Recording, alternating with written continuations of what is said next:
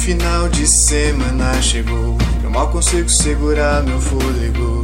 Fico assustado em pensar naquela amputação. Eu sento quieto ouvindo a narração, torcendo para não morrer, meu irmão. Alegria pelo meu corpo. Será síndrome de Estocolmo? O bardo me prende, eu passo no teste. Me transforma em lobisomem, mas a minha constituição é muito boa, vem pro pau então. Olho um, tiro e falha crítica. Nunca vi aqui no to It. O taverneiro me ajuda aí. Meu coração tá no vidro bonito. O bardo narrando arranca os membros. Mas não sou eu que grito. Bradando como ouvindo o rugido. Bem-vindo ao Beholder Cego. Oh, oh, oh. Oh, oh, oh, oh. Oh, oh, oh, oh. Bem-vindo ao Beholder Cego. Olá, aventureiros! Bem-vindos à cozinha da Gnoma.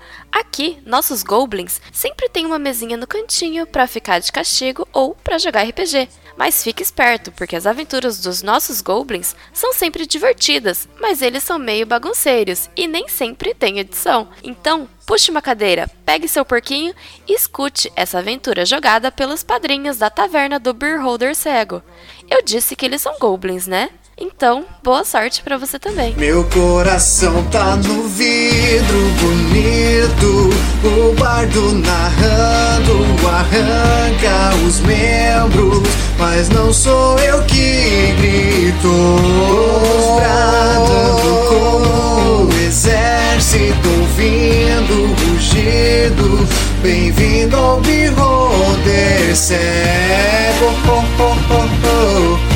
Oh, oh, oh, oh, oh, bem-vindo ao bigode cego, oh, oh, oh, oh, oh, cego, oh, oh, oh, oh, oh bem-vindo ao bigode cego.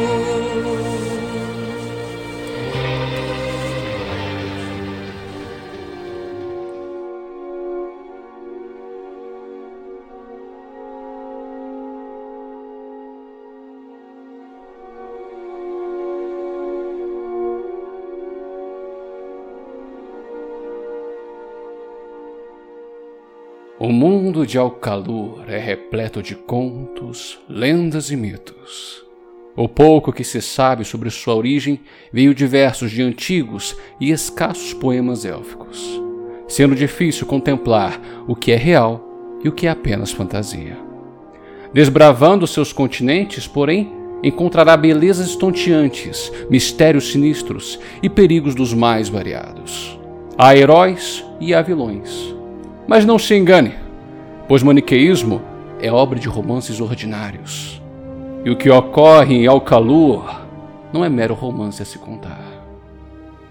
Há muito tempo atrás, Erugon foi um continente dominado por elfos, e agora é uma terra fragmentada pelas raças sabidas de Alcalur. Anões, elfos e humanos se digladiaram numa guerra iniciada pelo que os acadêmicos titularam de o Grande Êxodo. Foram quase 200 anos de batalha atrás de batalha. Cidades tombaram, vidas se perderam e o saber de gerações foi afogado em sangue. Antes que esta guerra causasse o extermínio total de um ciclo, um armistício foi estabelecido pelas raças envolvidas. Hoje, um milênio depois, há algumas partes do continente em que o armistício é mantido por um fio tênue de consciência. Mas há outras em que as raças conseguiram estabelecer um convívio amistoso. Karlar, antes uma terra regida por uma liga élfica gerontocrática, é lar de uma confederação entre cidades e Estado humana. A aventura se encontra numa dessas cidades Para o início dessa aventura, meus caros aventureiros, existem três pontos de interação: o portão da congregação, o bairro do viajante e a estalagem do Cervo e Palmeirim. Eu quero que vocês façam agora suas primeiras escolhas desse jogo. Em qual local vocês querem iniciar a aventura? Pode, Estalagem. pode repetir? O portão da congregação, o bairro do viajante e a estalagem do Cervo e Palmeirim. Bairro do Viajante. Então vamos começar pelo bairro do viajante.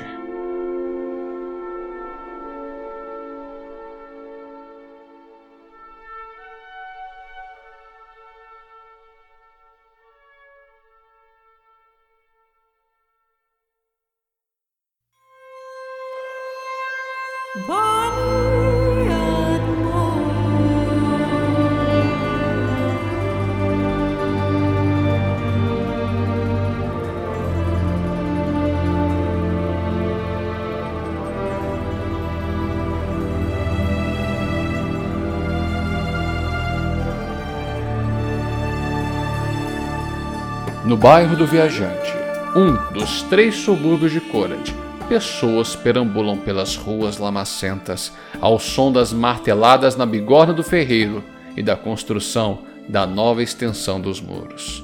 Carroças traziam os blocos de dentro da cidade, saindo do portão adjacente, o Portão Alvorada. Humildes e pacatos, cada um realizava suas obrigações cotidianas. Havia um mercado ali também, mas muito pouco movimentado. E dentro dessa cacofonia urbana encontra-se uma figura se aproximando de Corad pelo bairro. Jun, se descreva e o que você está fazendo? Jun é um tabashi do tamanho de um halfling. Ele usa um chapeuzinho tipo do Chaves, só que é laranjinha. As vestes um pouco mais largas do que o normal. ah, só tem na- no cinto uma rapieira curta, bem pro- adaptada para o tamanho dele. E atualmente ele tá andando pela cidade sem rumo para observar o que está acontecendo dura- ah, durante aquele dia. Ele sempre faz essa rota para poder observar os mercantes e saber dos segredos que eles contam e, e as histórias da estrada. Faça um teste de percepção para mim. Sim, ó. 19 mais 2. 21. 21, perfeito. Ao perambular pelas ruas, percebe-se uma certa amorosidade das pessoas. Um cocheiro passa por perto e ele está na iminência de cair no sono durante a condução. Quando ele quase atropela duas senhoras que estavam saindo do mercado, foi por um fio. E o susto desperta. Elas jogam maldições e palavrões ao homem, e ele se estapeia para manter-se acordado. Mas não é só isso que se destaca aos seus olhos. No meio daquela movimentação havia uma taberna. Diferente das tabernas comuns onde havia muita bebedeira, música, gritaria, essa não. Essa segurava um silêncio sepulcral. É uma taberna modesta e até acolhedora. Sendo sincero, o mercado ali é bem pobre. Só há hortaliças e muitas das barracas estão vazias. Então, Ju, com esse cenário está em sua volta, o que você quer fazer? eu vou ver o que tá acontecendo na taberna, já que atualmente nas ruas eu não consegui ouvir nada. Nada re- referente à estrada, eu vou na taverna ouvir o que as pessoas estão falando. Anha, Uhum. quem sabe eu consigo um pouco de leite? No interior, reflete o mesmo aspecto que apresenta ao lado de fora. Poucas mesas, sem nenhum decoro, bastante humilde. Um gato preto e cego de um olho, sentado no balcão, mia para cinco homens que estão reunidos ali. Um pequeno grupo sentado ao redor de uma mesa circular. Um mercador, dois caçadores e um jovem que os servia. Eles não se importam com a sua chegada. Tomando cerveja, eles dão continuidade com a conversa. Ai, ô Lavi, teve que fechar sua barraca, você escutou? É, eu vi. O Paulo coitado tá apertado, não, não quer fazer dívida com a locação. Já estaria da sarjeta se não fosse pela guilda. É, é se, se não ficar, se a gente ficar esperto, a gente vai ficar na mesma situação. Ou até pior. É, eu espero que aquele arcano consiga fazer algo. Ai, tenho certeza que tem alguma coisa em relação com aquela ruína. Certeza. Ah, o jovem se levanta da mesa e vê que você chegou. Ah, o que, que eu posso fazer pelo senhor? É.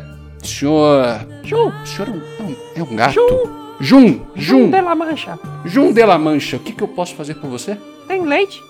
Ah, temos, por favor, sente-se, sente-se. Ele vai até atrás do balcão, junto com uma outra mulher mais velha. Vou sentar em cima do balcão. Anhá, Você senta em cima do balcão e o gato que olhava a mesa olha pra você com o olho cego. anhá. Eu vou chamar ele pra, pra cima do balcão. Ele já estava em cima do balcão, ele só tá te encarando. Tá, então eu vou ficar olhando pra ele. Nhá. E o jovem sai de trás do bar com uma jarra de leite. Ah, o senhor aceitando um copo? Tem, tem tigela? Nhá. Tem, tenho sim, tenho sim. Ah, ele vira para a mulher que estava no balcão e diz: "É, Isso não é nada usual, mas tudo bem. Ele pega uma tigela, despeja o leite nela e deixa em cima do balcão. Ah, mas me diga, bom senhor, Nhá. o que é você? Jovem? Você é um jovem? Sim. Sim, jovem. Não, senhor. Nhá. Ah, sim. Baixo. Desculpe, jovem. É um tabache. Aham. É, você repara também, Jun, que os homens que estavam conversando começam a prestar atenção em você. Eu, eu lambo a minha pata, passo na, na, na cara assim, porque, tipo, ele tá se achando muito bonito. Ah, mas você não é daqui de Carla, não, não é, Nhá. jovem Nhá, Jun? nhá. Vinha de lo- longe. Viajar. Órfão. Pai e mãe abandonar. Nhá, nhá. Olha, eu só me sinto muito em escutar isso, Jun. Nhá. Mas o senhor tá aqui atrás de. do quê? Nhá. É porque, eh, desculpe todas as perguntas, é porque é um, um tabaxi. Eu- nunca tinha visto. Eu acho que provavelmente a cidade inteira nunca devia ter visto. É assim que eu nunca vi um draconato, mas. Nhá, nhá. Gato. Enfim. Nhá. Igual. Sim, sim, sim. Nhá. Não entender. É porque você é humanoide. Nhá. Eu fico de quatro ali. Nhá. Ah, hum, isso é muito esquisito. Se-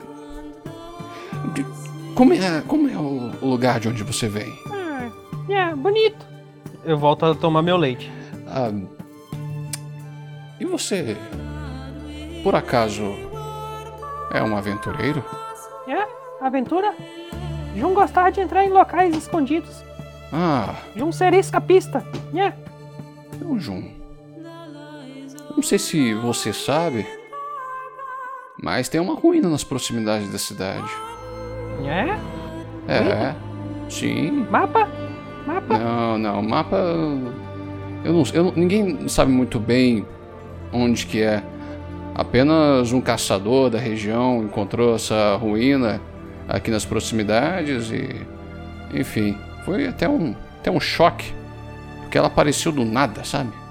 Hum. Quanto tempo? Ah, já deve fazer umas duas semanas que isso aconteceu. Ah, Olha, eu-. Jun, eu fiquei sabendo que um draconato, um mago, tá querendo entrar na ruína e ó, tá oferecendo recompensa por isso. É? Onde encontrar Draconato? Draconato Ah. é de comer? Não, não, que isso? É, um, é uma, é uma raça. É um- uma raça reptiliana, posso assim É? dizer. Provinda dos dragões. É, foi uma lavagem quando chegou aqui na cidade. Ninguém sabia o que era. Aquele dragão lá, pá, assim da cara. Dragão parecer. Uh, dragão parecer calango? Parecer, parecer calango, isso aí parece um calango mesmo, um calango grande, assim. Yeah. Não sei se não tem. é, eu não sei se cortar o rabo se regenera, isso eu já não sei, mas é um, é um bicho assim meio grande. Yeah. Jun perguntar se cortar rabo regenera. Yeah. É, pergunta, né? Acho que não faz nada mal. Mas ele tá oferecendo trabalho. E olha, a cidade tá meio que precisando se livrar de alguns problemas provenientes daquela ruína, sabe? Pode deixar. Então o Jun foi duas peças de cobre. Yeah. Ah, o leite. Ah, yeah. Vou separar as peças de cobre e dar uma de prata, no caso. Opa. Aí ele pega.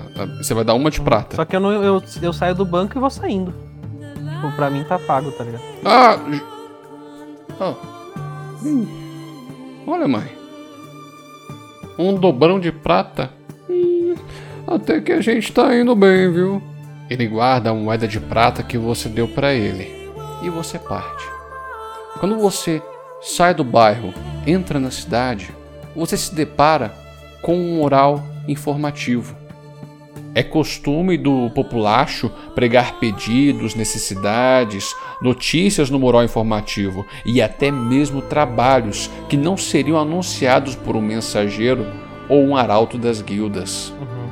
Ah, ao se aproximar, você pode ver as informações. Homem procura mulher que deseja se casar. Venda de pomadas para hemorroida. Procura-se ervas para combater a insônia. Procura exorcista para acabar com pesadelos estranhos. E entre outros. E então você escuta. Quando você leva, leva os olhos para aquele barulho, você encontra um garoto. E está lá, martelando o que parecia ser um aviso. É, é, bo, bo, bo, boa tarde, moço. É. Você, uh, você, é um, você é um gato? É, Tabaxi. Ah, não saber como você chamar. Meu, meu, meu nome é Todd. É, Todd. Tem, tem, tem, tem, tem uma boa, boa, boa, boa tarde, senhor. Ele pega os outros rolos de papéis dele, coloca na bolsa e ele parte por Corad para entregar mais papéis. E o papel que ele pregou, meu nobre Jun, foi este aqui, que eu vou disponibilizar para você. Mas para propósito da gravação, eu vou ler em voz alta. Saudações, bons cidadãos de Korad. A Ordem Arcana de Ashir procura por almas corajosas para aderir a uma incursão. É de interesse da Ordem investigar a ruína recém-descoberta nas proximidades da cidade. Estamos propondo uma recompensa de 15 escamas platinadas para um bravo aventureiro que se arriscar a efetuar o serviço. Para os interessados, dirijam-se ao representante da ordem hospedado na estalagem do Cervo e Palmeirim, localizado na rua Ayandouraves, número 62, Baixada dos Alquimistas, para acertar os termos do serviço. Atenciosamente, Karash Garton, o Draconato Arcano. É, o Calango! Com isso disposto, meu nobre Jun, o que você gostaria de fazer? Eu vou primeiro dar uma volta pelo quadro para ver se eu consigo achar alguma coisa que algum outro ladino tenha deixado. Não, não. Alguma marca, alguma é, coisa. Normalmente a gente fazia um teste de percepção nisso, mas eu não vou fazer você desperdiçar é, um dado, porque realmente não, não tem nada mais ali. Então vou botar. Vou pegar minha garrinha e vou entalhar na, atrás ali. Beleza. Jun esteve aqui. Então, vamos para a estalagem do Cervo e Palmeirinho.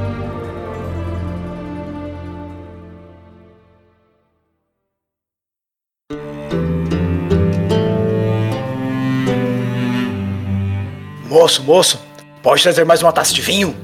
De preferência quente, com gengibre. Minha voz está péssima. É, é, claro, meu senhor, eu já vou trazer o seu vinho, só um minuto. As ruas da Baixada do Alquimista são tomadas pelo cheiro de caldo de galinha e porco assado vindo de dentro da refinada estalagem do Cervo e Palmeirim. Os bardos preparam-se para tocar e as poucas pessoas que estavam ali trocam algumas palavras. O clima da taberna já foi festivo uma vez, mas agora a clientela tem sido apoucada e pouco disposta. As mesas são separadas por nichos de madeira o assoalho brilha com a iluminação dos candelabros de teto, feito da ossada dos chifres de alces, e os das paredes, feito da ossada dos chifres de cervo. Os pilares de sustentação, assim como as paredes, são talhados com imagens de cavaleiros dignos de romances de cavalaria, e grandes batalhas são representadas em tapeçarias penduradas na base de sustentação do teto.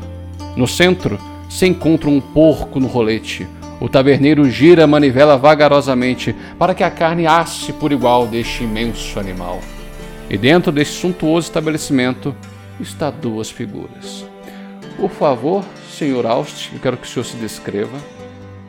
Eu sou um elfo de médio porte, eu tenho 1,75m de altura, sou magro na casa de um humano normal, cerca de 80 quilos.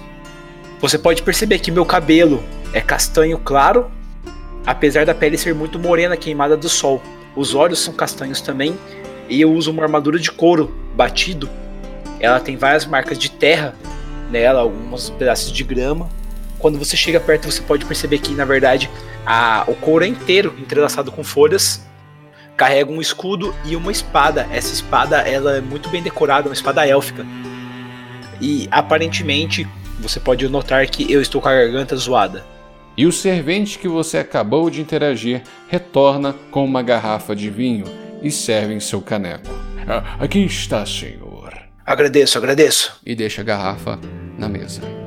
Enquanto isso, no balcão, a taberneira limpa os copos e depois passa o pano sobre o apoio do bar. E ali está outra figura. Por favor, Gael, se descreva e diga o que você está fazendo. Bem, Gael seria basicamente uma armadura com roupas de 2,15m, por assim dizer. Ele é, há, muito, há um cuidado imenso de não mostrar nenhuma parte da pele, e num primeiro momento seu comportamento da caneca foi silenciosamente pedir a maior caneca de cerveja possível. Já no segundo momento, abriu um livro e tenta se concentrar em ler os negócios, mas dá para claramente ver que ele consegue quase que mais ou menos apenas entender as figuras. E parece um pouco energizado, como se fosse uma criança ao lê-lo.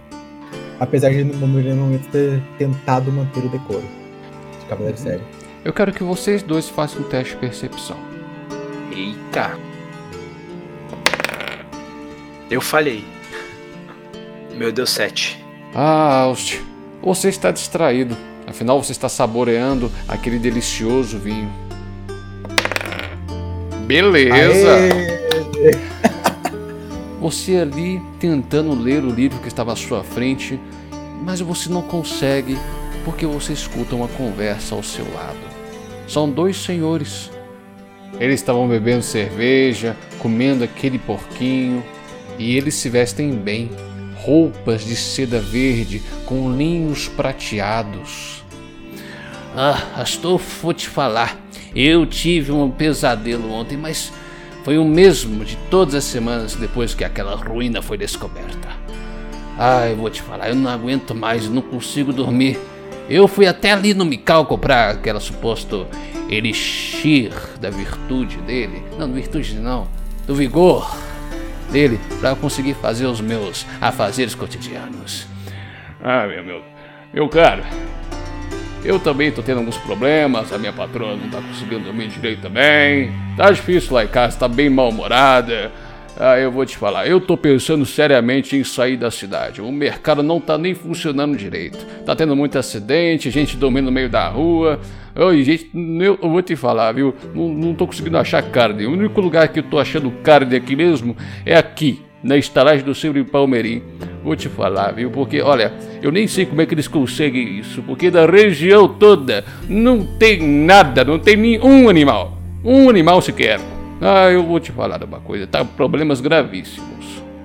E então, vocês vislumbram algo que provavelmente não é comum. Descendo das escadas do piso superior, surge um velho draconato. Suas escamas possuem o tom vermelho alaranjado do cobre. Não ostenta joias, mas traja vestes de seda com cor de verde musgo e usa um longo cajado de madeira retorcida, o qual possui um cristal translúcido abraçado por raízes na ponta superior da haste. Assim que ele aparece, um garoto que estava sentado numa das cadeiras do balcão sai. O draconato se dirige até ele e entrega os papéis que carregava. E quando ele leva a mão ao bolso e tira um, um dobrão dourado, os olhos do garoto se expandem entumecidos. Meio que desajeitado, ele pega a moeda e ele tenta falar alguma coisa, mas o draconato já show, show, show, show, show, e ele sai da taberna. Provavelmente um dos garotos que está espalhando as cartas de propaganda pela cidade. Vocês veem essa cena. O que vocês querem fazer? Eu tento ver se eu consigo visualizar a- o, pa- o panfleto, ou o papel. Eu quero me levantar e me aproximar até eles e perguntar o que eles estavam falando sobre a Alst, ruína. você poderia fazer isso se você tivesse sucesso no teste de percepção. Mas você falhou. Você não tinha escutado a conversa daqueles homens. Mas uma coisa você nota. Faz um outro teste de percepção para mim. Perfeito, perfeito. Quando você se aproxima a querer falar e aquele draconato vai falar com, os, com o garoto, você escuta ele dizer: Oh, menino, pega esses folhetos e vai espalhando pela cidade. Porque eu preciso de aventureiros para entrar naquela ruína. E até hoje veio ninguém pra cá. Agora, eu vou te dar uma, um dobrão dourado para você comprar uma coisa. Agora vai. Vai, vai, vai, vai, vai, vai, vai, vai, vai. E o garoto vai. Senhor, eu sou um aventureiro, gostaria de embarcar nessa aventura. Olha só que maravilha. e uh, qual é o seu nome, meu caro? Aust, Austvares. Hum, Austvares, eu vou deixar o seu nome marcado, mas vou esperar por mais aventureiros aparecerem para assim nós discutirmos o trabalho. Hum. Tudo Eu ótimo. peço para que não saia da estalagem. É, talvez eu consiga conversar com vocês até mais cedo.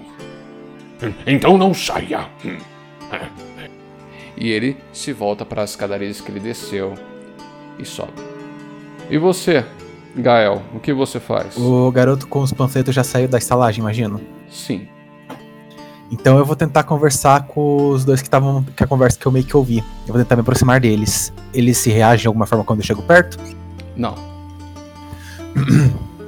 É. É, Licença, senhores. Ó, o- olá. Boa- O que, que eu posso fazer por você, nobre senhor? É, Boa tarde. Eu ouvi dizer que vocês estar tendo problemas com bandidos à noite incomodando, é isso? hã? Não, não, não, não, não, não. não. ba- Bandidos? Não. É, vocês falaram que não conseguiriam dormir por causa de barulhos à noite, Ah. coisa assim, é isso? Ah, não, não, não. É pesadelos, pesadelos, é pesadelos, pesadelos, é pesadelos. Pesadelos? Pesadelos, é pesadelos, é. Aí vocês ouvi, é, vocês também ouvem vozes de, é, falando pra vocês matarem os outros? Não, não, não, não, mas, mas é, deixa eu escutar a voz de elfo, é. Você, você tá tendo esse problema? É que eu, às vezes também tenho pesadelos. Mas Ah, o que geralmente me ajuda a acalmar eles é simplesmente tomar uma cerveja. Ah, eu, a gente tá aqui por isso mesmo, Uhum. é. Joga um D20 aí e tenta usar sua, seu insight. Certo? Com mais dois, 20. Beleza. Você consegue perceber que ah, eles não estão muito confortáveis com o meio orc ali, perguntando sobre bandidos, É. sabe? Eles não estão tão acostumados, então eles estão segurando uma coisa ali, uma informação. Mas se você falar com jeitinho, talvez eles soltem, mas eles estão bem temerosos. Nossa, mas eles conseguiram perceber depois de todos os cuidados. Então tá, então. É... Eu- Você, você tava escondido? Ah não, é que tipo, eu tava tentando cobrir o meu corpo, sabe? Certo. Mas como é que tá o seu rosto? Tapado pelo elfo. Ah, então vou me retomar. Então eles não estão intimidados pela aparência de orc. Eles estão intimidados pelo, pelo tamanho do, do homem falando através de, um- de uma armadura. Que não é uma visão pra- praticamente não muito usual naquela Então região. tá. Senhores, não se preocupem, eu sou um forte guerreiro. Ah, ele é um guerreiro, um guerreiro, mas olha, é, então acho que você pode falar com Ele aponta para as escadas. o Draconato. É, Draconato. Talvez, ó, ele sabe dos problemas da cidade. Se, se você quer trabalho, é com ele. É, ele até se curva um pouco ao ouvir isso e meio que com vergonha ele baixinho pergunta. Mas, mas que é um draconato? Ah, o que é o Draconato? Esse cara é uma comédia, meu amigo. Ah, ai, você é muito engraçado. Ai, então eu vou lá perguntar pro draconato então. ah, vai lá, vai lá. Eu vou pras escadas e vou tentar achar o que é um draconato. Muito bem. Então, quando você já está indo subir atrás do draconato, a taberneira chega para você. Ah, senhor, é, para onde que você está indo? Subindo as escadas pra falar com o que é, é, aquele que é um draconato. Ah, sim, o Sr. Karas. Ah, o senhor queria falar com ele em relação ao suposto trabalho? Subindo as escadas pra falar com o que é, é, que é o Ah, Draconato. pois então, deixe o nome comigo que eu irei reunir todos os aventureiros que estiverem interessados no trabalho e vou disponibilizar para ele. E assim que eu fizer, eu chamo todos vocês para discutir sobre o trabalho. Ah, então tá, então. Aí ela me dá um papel? Sim. Não, não, é, ela, ela só pega um cade- uma caderneta e espera você falar o seu nome. Meu nome é Gael. Gael. Ah, Uhum. Sobrenome? Ah, Gael? Ah, tá bom. Senhor Gael, vamos deixar só Gael então. Assim tiver tudo pronto, espere que eu chamo o senhor. Uhum. Tudo bem? Ah, então tá, vou ficar ali naquele canto então, lendo o livro, Uhum. como cavaleiro. O tempo passa, bebidas vêm, e então, eis que entra na taberna Jun. É, como é que é a porta dali? A porta de empurrar daquelas é tipo aquelas de salão de. Não, é de empurrar mesmo, não é de salão não. Empurrar ali pra poder entrar. De maçaneta e tudo mais. É. E assim que você entra, você também chama certa atenção. Porque afinal tabaxes não são tão comuns neste continente. Lama a pata e passo, e passo na cara de novo, me achando bonito. Enha! Vou até o balcão pra falar com a taverneira. Bo- bo- bo- bo- bo- bo- Boa tarde, senhor. Ah, nha, Jun, Jun da la Mancha. Jun da la Mancha. É, mancha, aqui na cabeça. Ah! Ah, o que, que eu posso fazer por, por você, Jun? Ah, procurar calango. É, é, Calango? dragão. Não, calango, ca- lagarto, grande, pequeno, n- não sei tamanho. Ah, o senhor Karash. Caralho? O senhor Karash. Não, de, ser- de ser calango draconato. Isso. Não Karash. O nome do Draconato é Karash. Ah, entender. Desculpa. Então, o senhor está procurando ele por conta do trabalho? Sim, gostar de, de exploração. Gostar de exploração? Tudo bem. Muito bem. Eu vou deixar aqui o seu nome, né? João Isso. de la Mancha. Jun com G Tá de. certo. de. de. de. de- Jun com G de. Não, peraí. É Jun. É Jun? É J? É Jun? Jun, Jun com J. Ah, Jun com J de. de. Tudo Girimum. bom, tudo bom. Girimum, tudo, tudo bem, tudo bem. Eu vou lá em cima, vou convocar os outros, porque, bem, já está bem próximo do anoitecer e eu acho que não vai chegar nem mais um, nenhum aventureiro. E a taverneira, ela sai de trás do balcão, Ah. sobe as escadarias. Mas ela não demora muito para voltar. Esqueci de perguntar do leite. Ah, pode servir leite depois, senhor, senhor Jun. É, o senhor vai querer me acompanhar? Senhor Gael? Eu? Aust? Lógico, vamos. Subo nas costas dela. Ah, ai, ah, tu- tu- tu- ah, tudo bem. ah, isso não é comum, mas tudo bem. Não? Ela os guia pelo lance de escadarias. Vocês já contemplam um corredor que seriam os quartos, mas ela não para por ali. Seguindo pela esquerda, há mais um lance de escadas, e ao fim desta, uma única porta. Chegando nela, ela bate. Pode entrar, pode entrar. A porta se abre e a taberneira olha para vocês. Por favor, entrem. Podem entrar. Eu vou imediatamente entrando. É um cômodo bastante luxuoso. Grandes vidraças com ornamentos góticos pintam o quarto. Caracho Draconato, ele está numa escrivaninha, de costas para essa vidraça. Ah, Por favor, se aproximem. Vou, sub- vou descer da taverneira pra em cima da escrivaninha. Vou sentar em na escrivaninha.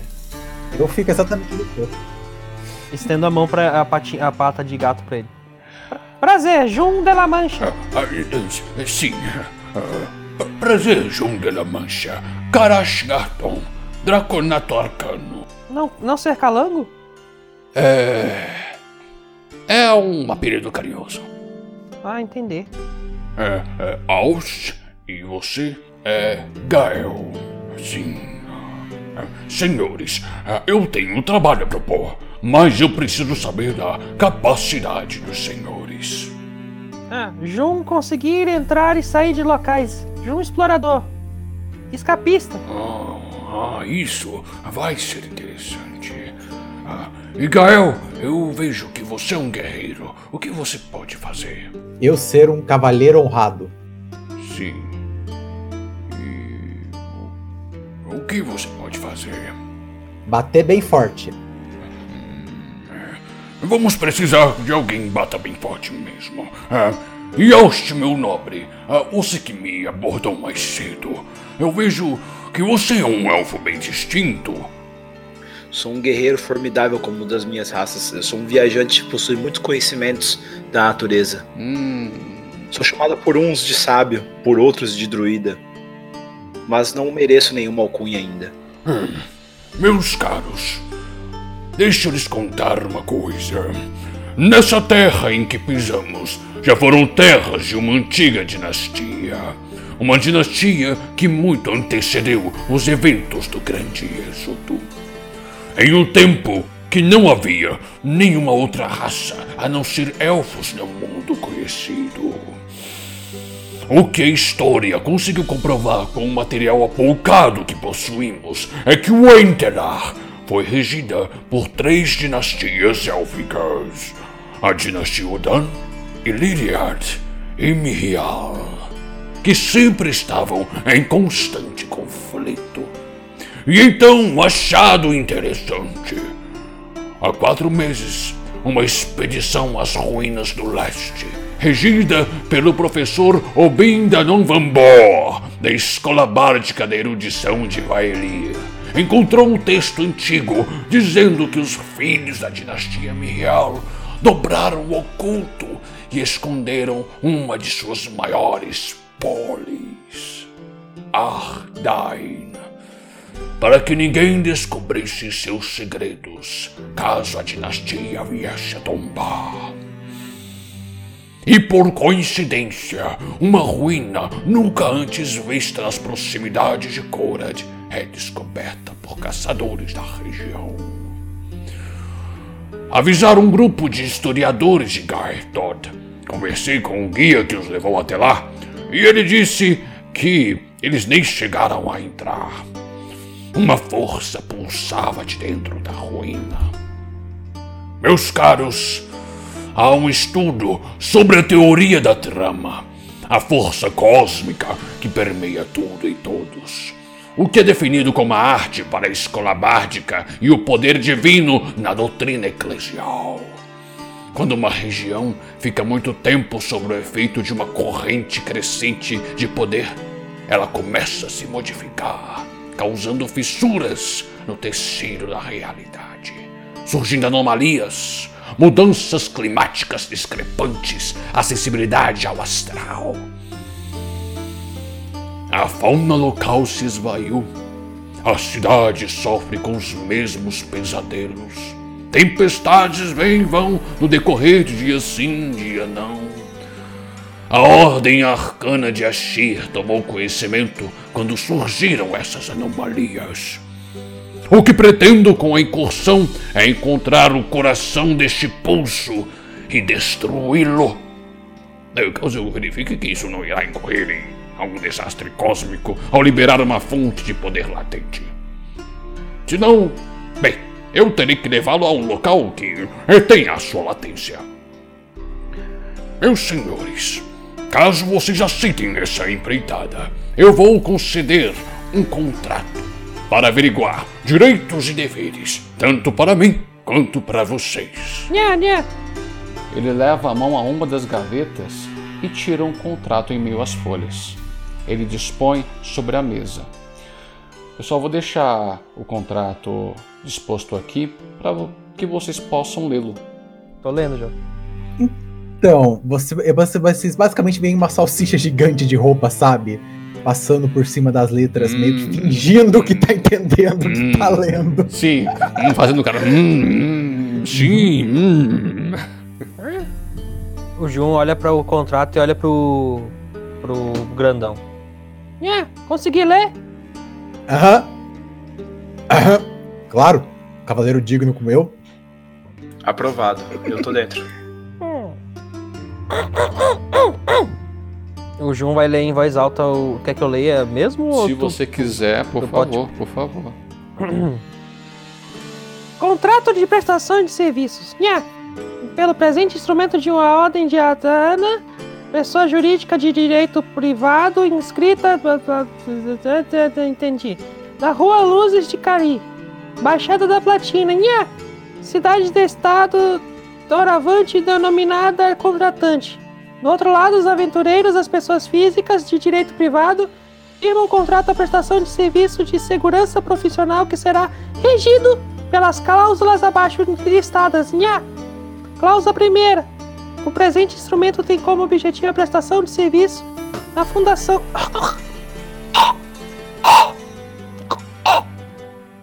Desculpa, bola de pelo. Ah, na função da, segurança profissional por parte dos contratados e contratantes. Cláusula segunda. Nha. O contratante deverá fornecer ao contratado todas as informações necessárias à realização do serviço, devendo especificar os detalhes necessários nha, e perfeita consecução do mesmo. Nha. O presente serviço será remunerado pela quantia de 15 esta- escamas de platinas referente aos serviços efetivamente prestados. Nha. O contratante não se responsabiliza pela morte do contratado, proveniente de envenenamento, decapitação, esmagamento, esquartejamento, esfaqueamento, incinerado, devorado e desintegrado por, por, por, ferida de que resume a hemorragia interna ou externa. Ah, É isso aí. Então isso é o contrato. Basicamente ele tá dizendo que se você ficar ruim, você vai ficar lá pra trás. É, mas Ah, tá. E a gente vai proteger ele, então, é isso. é exatamente isso. Não, E aí eu escrevi meu nome aqui, é isso? isso, isso, Isso. Tá, a- isso. Ah, sim. Qual é seu nome mesmo? é Gael. Ah, Gael. Gael com G de. de Girimum É, faz- também. Ó, vou Aqui, escrever ó. meu nome. Faz a curvinha assim. Aí tem as perninhas aqui. eu vou escrever meu nome no contrato. Aí tem, é, tem esses três pauzinhos aqui e aqui termina. Viu? É assim que se escreve Gael. Eu olho pra ele com uma cara de. Ok. E ele, e ele tipo, se lembra como se estivesse orgulhoso. Eu vou pegar minha pata, passar na tinta e vou botar. Eu vou botar na, no papel. Muito bem. Alce, você aceita o contrato e assina? Sempre. Muito bem. Ah, meus senhores, ah, mais uma coisa. É, vocês terão uma estadia aqui na estalagem do Cervo e Palmeirim, com todas as despesas pagas. É, Nha, Calango! de jejum e janta já, já na conta. Calango! Ah, des- desculpe, ah, sim? É. Eu posso ficar com uma de suas escamas? Tu- tu- Tudo bem, tudo bem, tudo bem. Ele leva a mão, Eu estendo a pata pra ele. ele leva a mão ao braço, ele pega uma de suas escamas e, e tira. Ah, aqui. Então, é, pode, pode olhar. Grato! Nha, guardar. É, Por nada. Vou botar nos meus bolsinhos. E, e, senhores, nós vamos viajar amanhã, porque hoje não há como. Eu, ao conversar com o nosso guia, ele disse que seria uma viagem de 5 a 6 horas, até chegarmos à ruína. Nha. Certo. É, Eu aconselho que vocês descansem. É. Ah, Ou tentem descansar. Certo. Eu devo informar. Onde eu posso comprar uma, um novelo de lã? Ah, hum. Eu, eu acho que o mercado ainda está aberto na cidade. Certo. Ah, talvez na loja de Mikau né, tenha alguma coisa para você. Certo. Ah, a loja dele fica bem perto daqui. Eu acho que é até na mesma rua. Ah, É, bem, é, bebam, comam e tentem descansar. E ah, se por acaso tiverem algum pesadelo, por favor me contem. Bem, estão dispensados. Ok. Depois disso, vou, vou, vou comer e vou dormir. Eu vou tentar ir pro meu quarto e aí eu vou, come... eu vou abrir um outro livro e eu vou meio que começar a desenhar uma figurinha de uma largatixa, de um gatinho e de um papel. Eu vou atrás do meu novelo de lã. Beleza. Então vamos fazer o seguinte. A Aust e Gael, vocês foram comer, aproveitar o que a taverna, a estalagem tem a oferecer e depois vão descansar. Então vou fazer aqui a ação do pequenino Jun.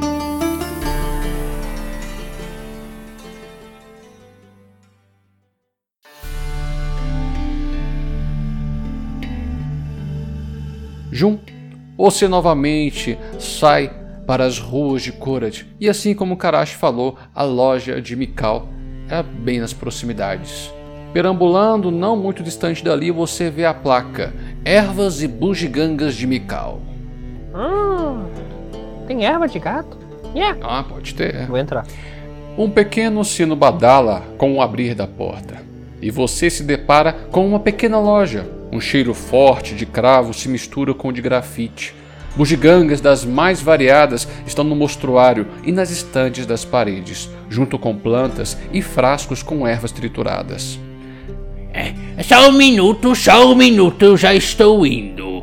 Por detrás do balcão de atendimento, escuta-se o torcer de engrenagens e uma pequena mão desponta e deposita um pássaro mecânico de cobre com uma chave rotacionando em suas costas.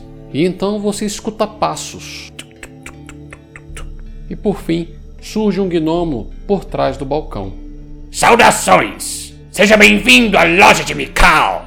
O cabelo dele é grisalho e está totalmente desarrumado, sabe? Topete torto, a cabeça grande demais para um tronco tão franzino e a lupa da cabeça, contendo cinco anéis de projeção, expandem os seus olhos verdes a ponto de parecerem duas grandes bolas de bilhar. Como lhe posso ser útil? Yeah, novelo de lã, erva de gato.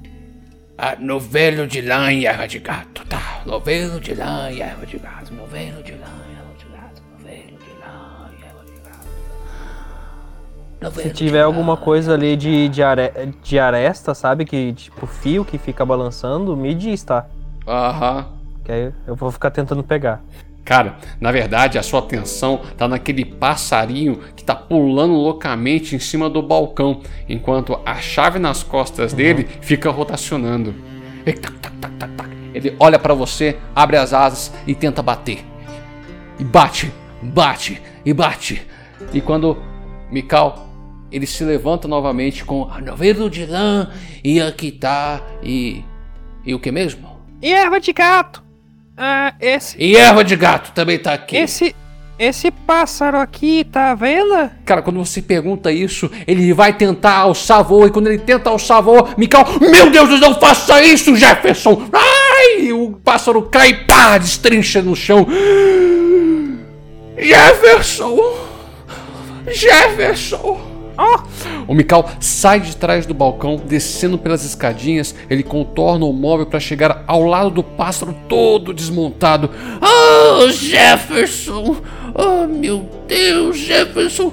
Por que você fez isso, Jefferson? Ele pega os pedaços do pássaro e retorna para trás do balcão. Ai, você só me dá trabalho, Jefferson! Só me dá trabalho! Aí tac. É, esse, esse pássaro é de verdade? Ah, esse é o Jefferson. Jefferson é o meu amigo. Ai, ai, ai, Jefferson. Ele começa já a juntar as coisas ali, mexe nas engrenagens, torce ali, torce aqui, até que de forma assim até bem rápida, por ser também um gnomo fazendo isso, volta-se a forma normal de Jefferson com com um amassado aqui e ali. Aí ele torce, torce, torce de novo e o Jefferson, cacau, cacau, É, cacau.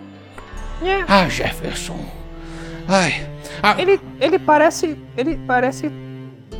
saboroso. Não faça isso! Ele é de cobre! Ah, isso não, não, não, isso vai te fazer mal! Ah, poxa. Não tem gosto de galinha, Não, cobre não, não, galinha. não, não tem, não tem. Não faz isso com o Jefferson, não. Ele é uma pessoa boa. Me faz companhia. Não, tudo bem. Tudo bem, Aham. tudo bem. Ah, meu novelo de lã, minha erva de Sim, sim, sim, tá, tá aqui em cima do balcão. Ah, isso tudo dá cinco é, é, peças de cobre. Eu dou uma de prata ali pra ele. Ah, olha, E vou, e vou saindo, e vou saindo. olha só. Ah, muito obrigado, senhor, muito obrigado. Ah, Es- eu esqueci de uma coisa. Eu vou voltar ali e vou subir em cima do balcão. ah, eita, ui. Ah, Ah, o que, o que o senhor sabe da, da, da, da, da, da- da- da- do, local novo que, que tem pra explorar? ah, você tá falando da, da, da, da, da ruína? Isso. A ruína? Ah, sei. Ela tá causando alguns, alguns bem. ai, alguns pesadelos da cidade. Bem, a. Os animais realmente se afugentaram, tá prejudicando o mercado. Eu tô tendo os pesadelos desgraçados. E vou te falar, viu? Tá difícil, tá difícil ficar aqui. Eu não aguento mais a cidade, eu vou embora. Muitos problemas, Vai muitos embora pra problemas. onde? Ah, eu acho que eu vou pra Gaertod lá, mostrar minhas invenções, vender as minhas ervas. Fica lá. Lá, lá é um bom lugar. Eu pra conheci, eu conheci vendedor que falava assim, mas ele vendia miçanga. Ele vendia miçanga? É, ele era de humanas que ele falava. Ah, eu, eu não sou desse pessoal de humanas, não. Eu, eu sou. Eu quero, eu quero mostrar as minhas invenções. Eu quero mostrar para o mundo o que a gente pode fazer com carvão e vapor. Hum, Você tem alguma dessas invenções pra testar? Ah, o Jefferson! Na ruína? Não, isso não, não, na ruína não, não, não, não. Infelizmente eu não tenho nada de utilidade ruína. Mas eu tenho alguma coisa que pode te interessar. É, eu tenho sim, tenho sim, tenho sim. Ah, é. O quê? Eu tô procurando atrás dele, como se ele estivesse escondendo atrás dele. Sim, mas ele vira, O quê? O quê? ele vira de costas, vai pegar um pequeno baúzinho que tá atrás dele. Aqui, aqui, aqui. Tem leite coloca aí em dentro? cima, e coloca em cima do balcão um pequeno baú. E ao abrir o baú, você consegue ver três frascos. Esses frascos possuem líquidos bem azulados. E ele fala: Isso aqui é o elixir do vigor. Meu amigo, se você tomar isso aqui, rapaz, a sua esposa vai ficar louca. Mas, bem, mas você tem que pegar isso aqui porque, olha, eu estou vendendo bastante ultimamente porque a cidade está tá tão, tão, tão, tão morosa que realmente precisa de um vigor Mas o que, fazer. que é esposa? É, um, é uma companheira. Ah, entendi. É. É uma amiga. Pode ser. Mas eu só tenho 10 anos. É, eu não quero companheiras aqui, eu quero aventuras. não, não, aventuras isso- são boas companheiras. Isso aqui vai te dar energia. Energia, meu caro. Energia para poder fazer o. Bem, ter energia. Hum, Você quer? não sei, não sei, não sei. Vai, vai me ajudar a curar feridas? Hum, eu não sei dizer em quanto a isso. Pode ser um efeito colateral, não sei. Ah, mas isso aqui vai te deixar bastante esperto. Ok, qual é o nome mesmo? O Elixir Vigor. Hum, prefiro chamar de leite azul, vou comprar um. Muito bem, é uma peça de ouro. Ó, eu entrego a peça de ouro. Ah, muito obrigado. Certo? Eu preciso também Ah, de corda, você tem corda? tem? Eu tenho corda, mas eu preciso de mais uma. Tudo, tudo bem, eu tenho corda também. Deixa eu pegar aqui nas minhas tralhas. Ai. Aí ele começa a remexer atrás do balcão, pega aquilo, pega lá, joga a coisa pra trás e pá, pega a corda, coloca em cima do balcão. Aqui está a corda, senhor. Quanto pela corda? Ah, essa corda é duas peças de cobre. Aqui uma de prata. Oh! Muito obrigado, senhor. É muito. O senhor é muito. Senhor, Rico. não, muito novo. Você é não, um não jovem, ser rico, né? só, só, só precisar mesmo das coisas. Tu- Tem ração? Ração? É, pelo menos para mais dois dias só. Eu acho que eu tenho. Eu tenho ração lá nos fundos. Só um minuto, só um minuto. Eu já vou pegar.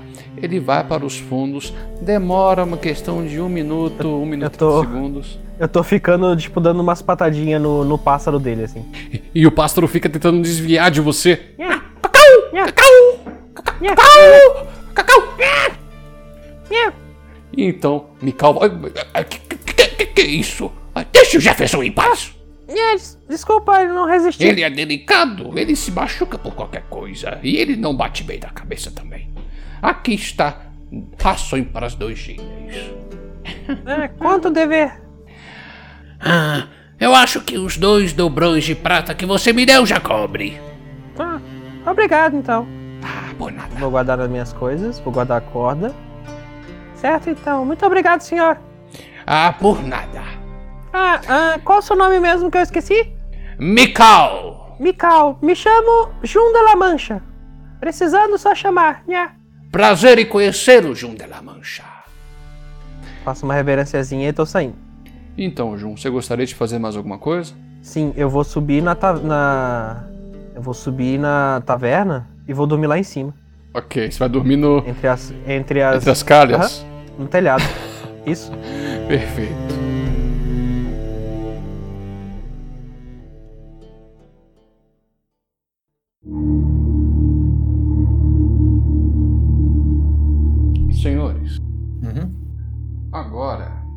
Eu quero que vocês façam um save intro de Wisdom. Eita! É, deixa eu ver aqui. Ah, eu tenho menos dois. Ah, deu certo. Só não deu bom, mas deu certo. Ufa, 16. Eu tenho 4 em Weasel. Olha, tirei 19, eu tenho, tirei então 17. Ufa. Vou começar então por aquele que tirou a maior. Jun, você vai descansar entre as telhas do telhado da estalagem do Cervo e Palmeirim. Você dá aquelas rodeladas, deita em cima do braço e fecha os olhos, esperando o cansaço te consumir e a escuridão te abraçar. E você passa a sonhar. Ao longe, em meio a um campo verdejante, uma cidade é tomada pela neblina. O toar dos tambores anunciam a chegada de uma batalha. Você olha para os lados e se encontra na primeira formação de elfos. Você e o elfo à sua esquerda são os únicos que não usam o escuro torre, diferente dos demais. Vocês também não usam elmos fechados. Este elfo olha para você, abre um largo sorriso e diz: Manan. A escuridão toma sua visão. Agora vamos para o Sr. Aust. Aust, quando você se deita naquela cama deliciosa que o faz pegar no sono em instantes, o cansaço logo te consome e a escuridão te abraça. Então, você passa a sonhar. Você vê o céu tomado por nuvens trovejantes e os pingos de chuva logo começam a cair com violência sobre o seu rosto. Você não consegue respirar, se engasga a cada instante desesperado no intento de tragar uma lufada de ar. O gosto de ferro enche a sua boca, então você curva a cabeça, soltando uma golfada de sangue. E então você vê uma ponta de uma lança atravessar no seu peito. Você está empalado em meio de um mar de corpos. Um elfo de cabelos dourados caminha entre os corpos em prantos, com seu traje rasgado e sujo. Ele empunha um cajado ao ar e, em meio de sua lamúria, um clarão estoura e te cega. A escuridão toma conta de sua consciência. Caraca. E o infortunado Gael. Você, na sua leitura, cai no sono. Só que, em vez de você descansar de fato, parece que há algo tragando as suas energias. Você não sabe bem, muito bem o que é, mas você não tem uma boa noite de sono. Muito menos com o que você acabou de sonhar. Elfos trespassam os umbrais caídos de uma cidade élfica. Torres, estátuas, muros destruídos, entulhados sobre corpos de cidadãos e soldados. Aquelas ruas, antes imperiosas, são encharcadas com sangue e pó. Você escolta dois elfos. Estes não trajam armadura como seus pares. Eles lideram a marcha pelos escombros. Ao subir um grandioso lance de escadas, levando para uma construção majestosa, você vislumbra um elfo de cabelos dourados no fim. Ele segura uma criança nos braços, todo ensanguentado. Um dos elfos que você escolta para a marcha e se aproxima sozinho. Irmeler, Ilar Nepardain, Ulvan Vanagdatron. O elfo de cabelos dourados ergue o olhar e responde: Belar Rangar Dunaratust Elarnos. De repente, a sua visão escurece. O frio se torna presente. O ar se recusa a encher seus pulmões. Um grunhido cultural congela a espinha. E olhos se abrem na escuridão. Pupilas rasgadas se encolhem e a esclera de cor amarelada corusca. A escuridão se esvai e aos poucos uma cabeça reptiliana colossal translada para a luz, revelando o semblante de um dragão negro. Sua carranca vai à sua direção e ele vira o rosto, encarando com o olho esquerdo, que possui um raio de 20 metros de altura. A escuridão toma conta da sua consciência. E assim passa a noite de vocês.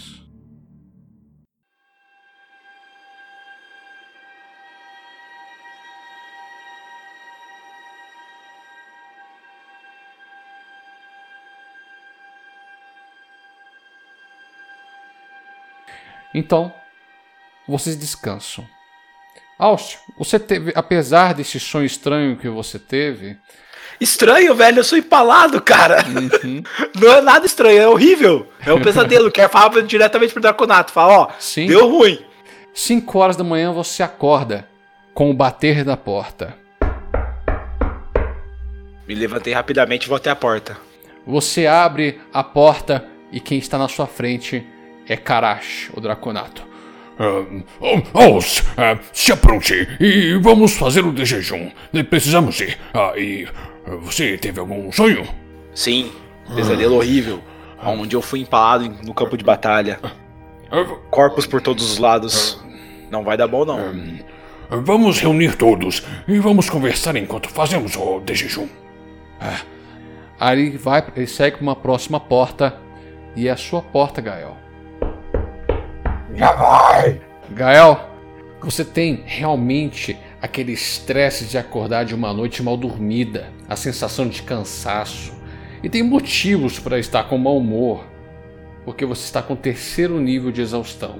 Eita peste! Aquele seu sono foi nem um pouco proveitoso. Você está com desvantagem nos testes de perícia, o seu deslocamento é cortado pela metade e ainda possui desvantagem nos ataques e nos testes de save and throw, cara. Eu, te- eu primeiro falo, já vai! Com essa voz assim. Aí eu vou tentar meio que me vestir minha armadura de jeito desastrado por causa da exaustão, imagino, e tipo, tentar fingir que eu não sou orc, entendeu? Uhum. Aí quando eu acho que eu estou disfarçado, eu abro a porta. Ah, Ju, meu Deus do céu, nossa, meu Deus. Ah, Tudo bem, tudo bem. Ah, bem, ah, você está hum, péssimo. Eu vou aparecer na, ja- na janela dele ali. Chamou a Jun? É. Hum, Desculpe, eu. eu oh, oh, Jun, que bom que você veio, está aí. Venha, venha. O que, que que você está fazendo telhado, rapaz? Dormindo. Não, va- vamos todos, vamos todos. Vamos lá pra baixo. Ah, Gael, coloque o elmo. Tá. Eu percebo, eu percebo desastradamente que eu esqueci do elmo. Eu tento recuperar a minha voz. E aí eu tento dizer. Noite difícil. É, acho que é pra todos nós, é, pra, pra, pra todos nós. Ah, vamos lá pra baixo fazer o de jejum, vamos. É, vamos. Vou, vou subir no ombro do Gael. Então, o ombro tá meio corcunda, fica um pouquinho mais corcunda, mas consegue carregar sem problema, sabe? Muito bem. E então, vocês descem, vão para o salão, onde o taverneiro já estava colocando as coisas para o de jejum de vocês. Provavelmente vocês são os únicos. Tô fazendo uma marca no elmo do Gael atrás, botando Jun esteve aqui. Eu acho que eu nem percebo se bobear que alguém tá fazendo isso no meu elmo. Difícil de perceber. Tipo, na minha cabeça. Difícil. Ele tá arrumando a mesa quando vocês chegam lá. Ah, é. Desculpem, senhores. A Anastasia, ela não dormiu muito bem hoje. Eu tô fazendo café da manhã. É pão, leite, queijo. Eu vou pegar mais alguns Leite? aperitivos. Leite, pequenino. Leite? Sim, pequenino. Leite. Vou trazer a jarra. Eu Subo, subo, subo em cima da mesa. Cima Já da vou mesa. trazer, pequenino. É, por favor, já se- podem se acomodar. Ah, muito obrigado, Edegon. Muito obrigado. Karashi, ele se senta. Ah! Eu esqueci o nome de vocês. É, Você ser. Eu aponto pro Aust. Você ser. Pode me chamar de Aust, Por que, que sua voz tá esquisita, moço? Nha. porque eu estou gripado, O que que é gripado, nha? doente. Ah, doente. O Jun já ficava doente também. Tomar erva de gato. Quer erva de gato? Eu ofereço pra ele a erva de gato que eu comprei ontem. Muito obrigado, mas não, prefiro deixar os meus ancestrais cuidarem dessa doença. Ancestrais? Que serão ancestrais? ah, senhores, senhores. O quê? Ah. Nha? Vamos comer um pouco e vamos conversar. Eu estou preocupado com a corrente situação. Os sonhos que eu tive não foram nada agradáveis. É, Eu caminhava. Ter um, ter um, ter um igual a ele no meu sonho. Igual, Qual igual a você Aust. teve? Ah, é, campo de batalha e neve. É, é, é, um, leite. né? Eu quero leite primeiro. Edregon se aproxima novamente. Aqui está o leite, pequenino senhor. Obrigado. Leite. Aqui ele dispõe uma rodela, uma outra rodela de queijo, mais pães. Ah, Muito obrigado, Edegon. Eu acho que isso já basta. Nha. Qualquer coisa podem me chamar, pessoal. Ele se retira. É, mas eu tive é, sonhos estranhos. Eu sonhei que eu estava caminhando em meio a corpos de milhares de elfos. Elfo? Ah, Um cenário horrível. ah, eu sonhei que tinha um bicho, uma lagartixa gigante, preta, com umas asas, um zóio assim, um olho gigante de 20, uns desse tamanho assim. Nha, igual a ele? A cara parece um pouco, mas era- ele era gigante, Igual a entendeu? mim? Tipo, ele era maior que aqui, sabe? Ele é maior que o prédio. Ah, Olha, deve ser o pai dele, né? é, não é meu pai. Rapaz, se o pai for assim. Não? Seu pai é Não. pequeno. Enfim, Bom, meu sonho é, eu vi, eu vi um campo de batalha, nha, e tinha um elfo parecido com esse aqui, o o, o Aust, nha, doente. Só que ele não tava doente, nha. Ele falou que hum, o Ju não lembrava muito bem o que ele falou, mas estava tudo nevoado. hum. senhores, eu estou aqui há três dias na cidade e eu tenho esse mesmo sonho. Eu pergunto para as pessoas qual é o som que elas tiveram, mas elas se recusam a dizer. Eu estou tendo uma teoria. Por quê? É só sonho. Não, não é só sonhos, pequeno Jun. Eu acho que isso são ecos do passado. Como eu disse para vocês, quando a trama é muito latente, quando fica há muito tempo num determinado lugar, ela começa a fazer modificações no astral e no mundo material. Pera aí, a trama não é coisa que a gente ia bater? Não! A, a gente vai. Vocês vão me proteger quando a gente chegar à ruína. E lá eu vou pegar esta fonte latente de trama e eu vou tirar de lá. Então, a gente vai bater na trama. Tá bom, garoto, tá bom, garoto. A gente vai bater na trama. A gente vai bater na trama. A gente mete o cacete da trama. Exatamente. Aqui uma machada bem grande. O Jun sobe, sobe no Gael e bota as, mão, as mãos nas orelhinhas, assim, pra tentar ouvir. E então, a porta se abre. E adentra um elfo. Ah, senhoras e senhores, aquele é Glandevan. Glandevan vai ser nosso guia. Bom dia, senhores. Ele se aproxima, vocês conseguem ver um elfo de cabeleira negra, os olhos verdes como esmeraldas. Ele traja um gibão de couro bastante batido e braçadeiras, e nessas braçadeiras está sulcado o símbolo de uma árvore cujas raízes se entrelaçam a um anel. É, eu vou ser o guia de vocês. Ah, eu, eu espero vocês acabarem o jejum. Ele pega um pedaço de pão, mastiga e.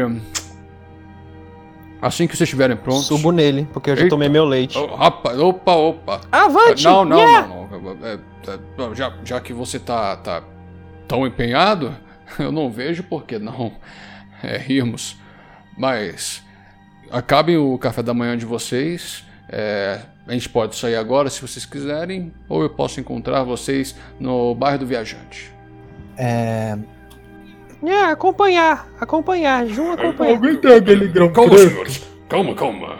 Ah, é, Edegon, você está aí com o que eu pedi pra você? Ah, sim, sim, sim. O taberneiro pega algumas caixotes lá de trás do, do balcão, vai até vocês e dispõe na mesa. E vocês reconhecem que nesse- nesses caixotes possuem no total nove poções de cura. Ah, sim, é, três pra cada um de Ah. vocês. Eu Eu comprei uma de- que- uma- uma- um leite azul também na, no, no comércio. Um leite azul? Ah, Ele, Isso, isso aqui, ó. Eu mostro pra ele uma poção. Glan olha pra de você. vigor. Ah, sim. Ah, isso aí é o Elixir do Vigor de Mikau.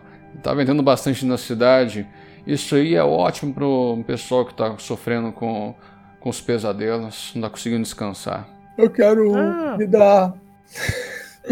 É, tomar. Eu vou botar um pouco pra ele no, num copo junto com leite. Pra ele. Beleza. É, essa poção ela tem realmente duas unidades. É, você só tem só mais uma unidade dela agora, só- ou seja, a metade do, Uhum. do frasco. Então você só tem mais um uso dela. Uhum. Assim que coloca no copo, você toma, Gael. Uhum. Assim que você toma, você se sente revigorado. Então, eis o efeito que ela te dá. Ela elimina dois níveis de exaustão, mas por um período de 8 horas. A partir de 8 horas, a exaustão ela realmente retorna e você tem mais algumas penalidades em relação a isso. Desculpa, ela retorna, mas com uma a mais. É que eu realmente estava procurando a poção aqui, eu achei. Meu Deus, vou ficar com exaustão 4. Você vai ficar com exaustão 4 no período de 8 horas. Lembrando que o Glandevan, não, não Karashi falou para vocês que vai ser uma caminhada é, de pro- provavelmente de 5 a 6 horas e sabe-se lá o que vocês vão encontrar lá, dentro da, dentro da ruína. Sentir melhor? Senhores, podemos ir? Ah, sim. É, tô bem melhor agora. Eu, eu vou subir de novo no elfo.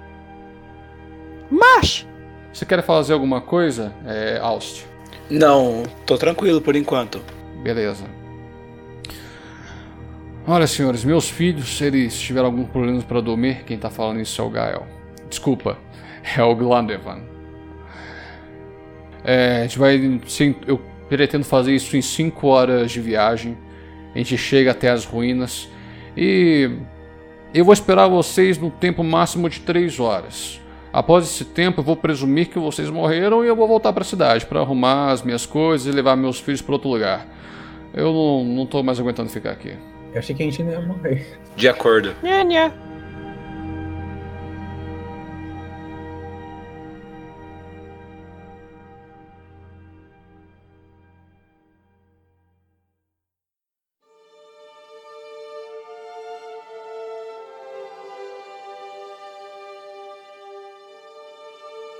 E então, vocês se preparam. Pegam seus pertences, suprimentos, as poções que Karachos concedeu. Ainda está escuro lá fora, mas resta pouco para amanhecer. Juntos, vocês caminham pelas ruas de Corad até o portão Alvorada, onde Glandevan passa a guiá-los para dentro da floresta, abandonando a cidade, que desperta pelo cacarejo dos galos. E aqui sua breve jornada começa. O céu, aos poucos, volta a ficar azulado e o sol vai crescendo no horizonte. Horas se passam. A floresta ganha mais densidade na medida em que vocês avançam. E devido às chuvas recorrentes, o solo está lamacento, dificultando um pouco o seu deslocamento. E há algo que vocês não notaram de início, mas foi consumindo a ponto de se tornar insuportável. A ausência de vida silvestre, chega-se até sufocante. Um silêncio anormal naquela floresta. O único som que vocês escutam é aquele produzido por vocês. O pisar, as bufadas de esforço, a respiração da exaustão. Então, meus caros, neste período de downtime, o que vocês estariam fazendo? O Jun tá cantando uma música de viagem. Enquanto ele tá em cima do, do elfo. Uhum. Eu estou andando tentando reconhecer a, ao nosso redor e, tem, e como eu ando um pouco mais rápido que os outros, eu tento fazer um, um serviço de batedor, tentando ir na frente e ver se tem algum Sim, perigo. você e o. Tudo bem. Você pode fazer isso. Se se é um elfo, você consegue fazer isso com facilidade se localizado de novo. Sem a ajuda do Glandevan. O Glandevan até deixa você ir na frente. Porque você também é um elfo. Se você fosse de outra raça, ele já ia barrar. Enquanto você, Gael, o que você está fazendo? Eu acho que eu tô lutando contra o cansaço no meu estado, né? Não, mas você não tá tão cansado assim por conta da, do, do elixir do vigor.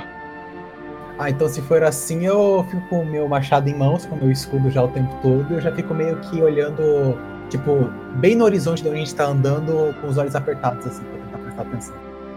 Uhum, tá certo. O sol já está em seu ápice. Glandevan para a marcha e vira para vocês. É, nós chegamos. Frio e verde o chão, que mexe na mão. Os pés é Tá. duro. Ah, Cadê. Qual que é o nome mesmo? É. Grama? Escama? Brama? Isso. É? Tranda?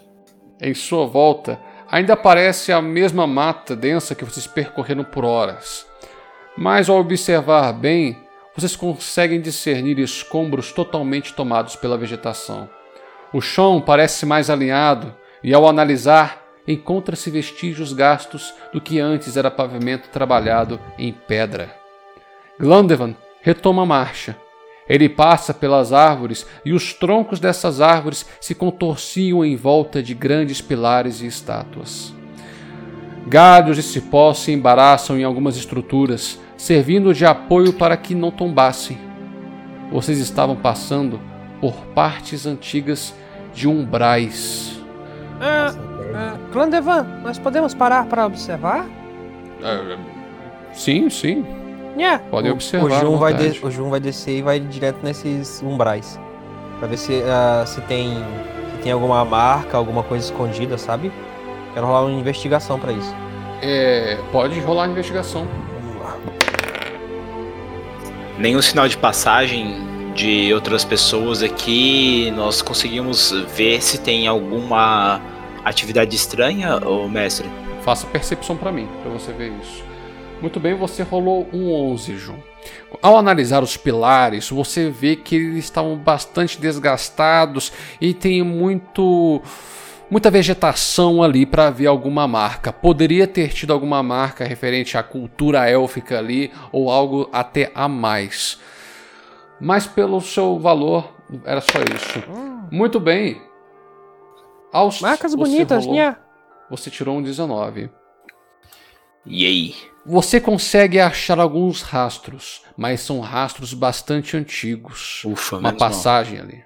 Uhum. Não há nada recente ali. Excelente. Igual o Karashi falou para vocês, um grupo de historiadores foi até ali, mas eles não entraram na ruína. Então eles foram ali, viram que tinha alguma coisa estranha, foram embora. Nha! Nha, Gael! Gael! Hum, Me, me dá uma ajuda aqui! você quer o quê? Limpar, limpar, quero, quero, quero passar carvão no pergaminho pra d- copiar os símbolos. O que é um carvão?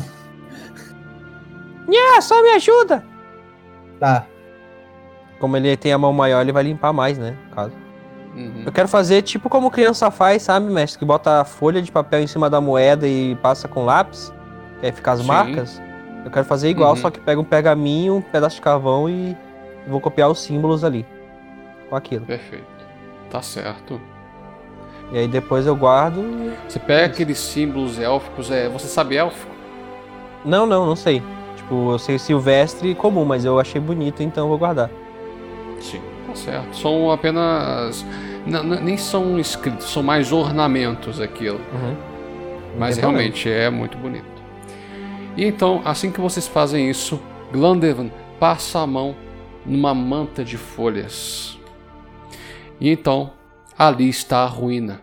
Torres, muros, pilares, estátuas, o que poderia ser casas, tudo com uma clássica caracterização élfica, mas totalmente tomado pela natureza. Caminhando pelo que antes era uma majestosa alameda, vocês reconhecem a cidade dos seus sonhos. No seu fim, havia largas escadarias, uma torre tombou sobre ela, portanto, boa parte estava destruída. Mas ainda assim, vocês conseguiam subir para uma construção que um dia, talvez, foi magnífica. E Glandef para ali. Ele senta num dos pilares que estavam caídos, olha para vocês. É, eu vou ficar por aqui agora. Boa sorte, pessoal. Ele olha para o portão que está na sua frente. Depois retorna o olhar para vocês. Arrumo a minha rapieira, as fo- eu colo- eu aperto a minha mochila e Bem. vou na frente. Nha, É, mas, é, muito bem, então, então vamos. Então vamos. é a, é a vez Ah, do, do, é. do Jun ver se tem armadilhas. Nha. É, parece que tem. que tem algo. Realmente tem algo pulsando nessa ruína. Ah, vamos abrir essas portas, vamos. Ah, Gael! Nha, calma, verificar armadilhas. Ah, sim. É, por, favor, você já Falei rolou 17. já? 17. Uhum. Cara, você olhou aqui, olhou dali, viu pelas frestas, olhou onde que realmente poderia ter armadilhas, só que não tinha nada ali. Era seguro passar.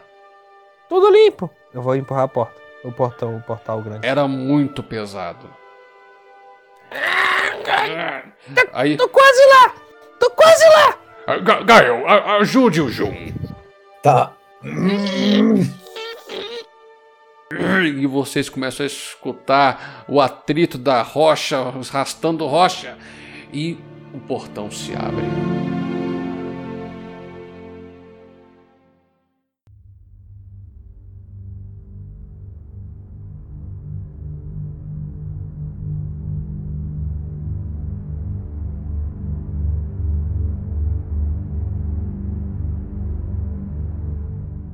Revelando um grande salão, todo decaído. Eu disse ah, que tava quase lá.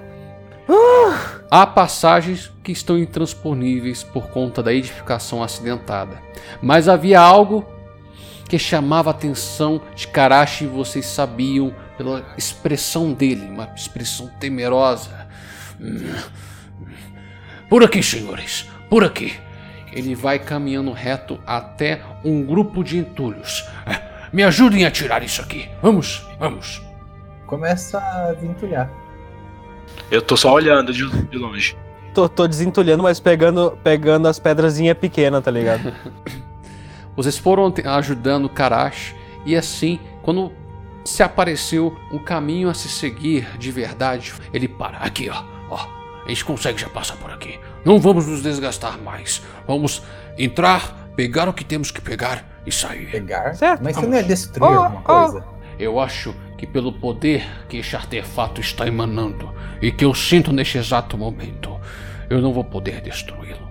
Porque se eu liberar uma força de trama latente deste tamanho, ela vai irromper o tecido da realidade. Ah, Isso é perigoso? Ah, isso é muito perigoso. Ok. Agora vamos, senhores. Vamos nos espremendo aqui. e o que parecia ser um Eu não, eu não preciso me espremer. Haha. vou passando normal.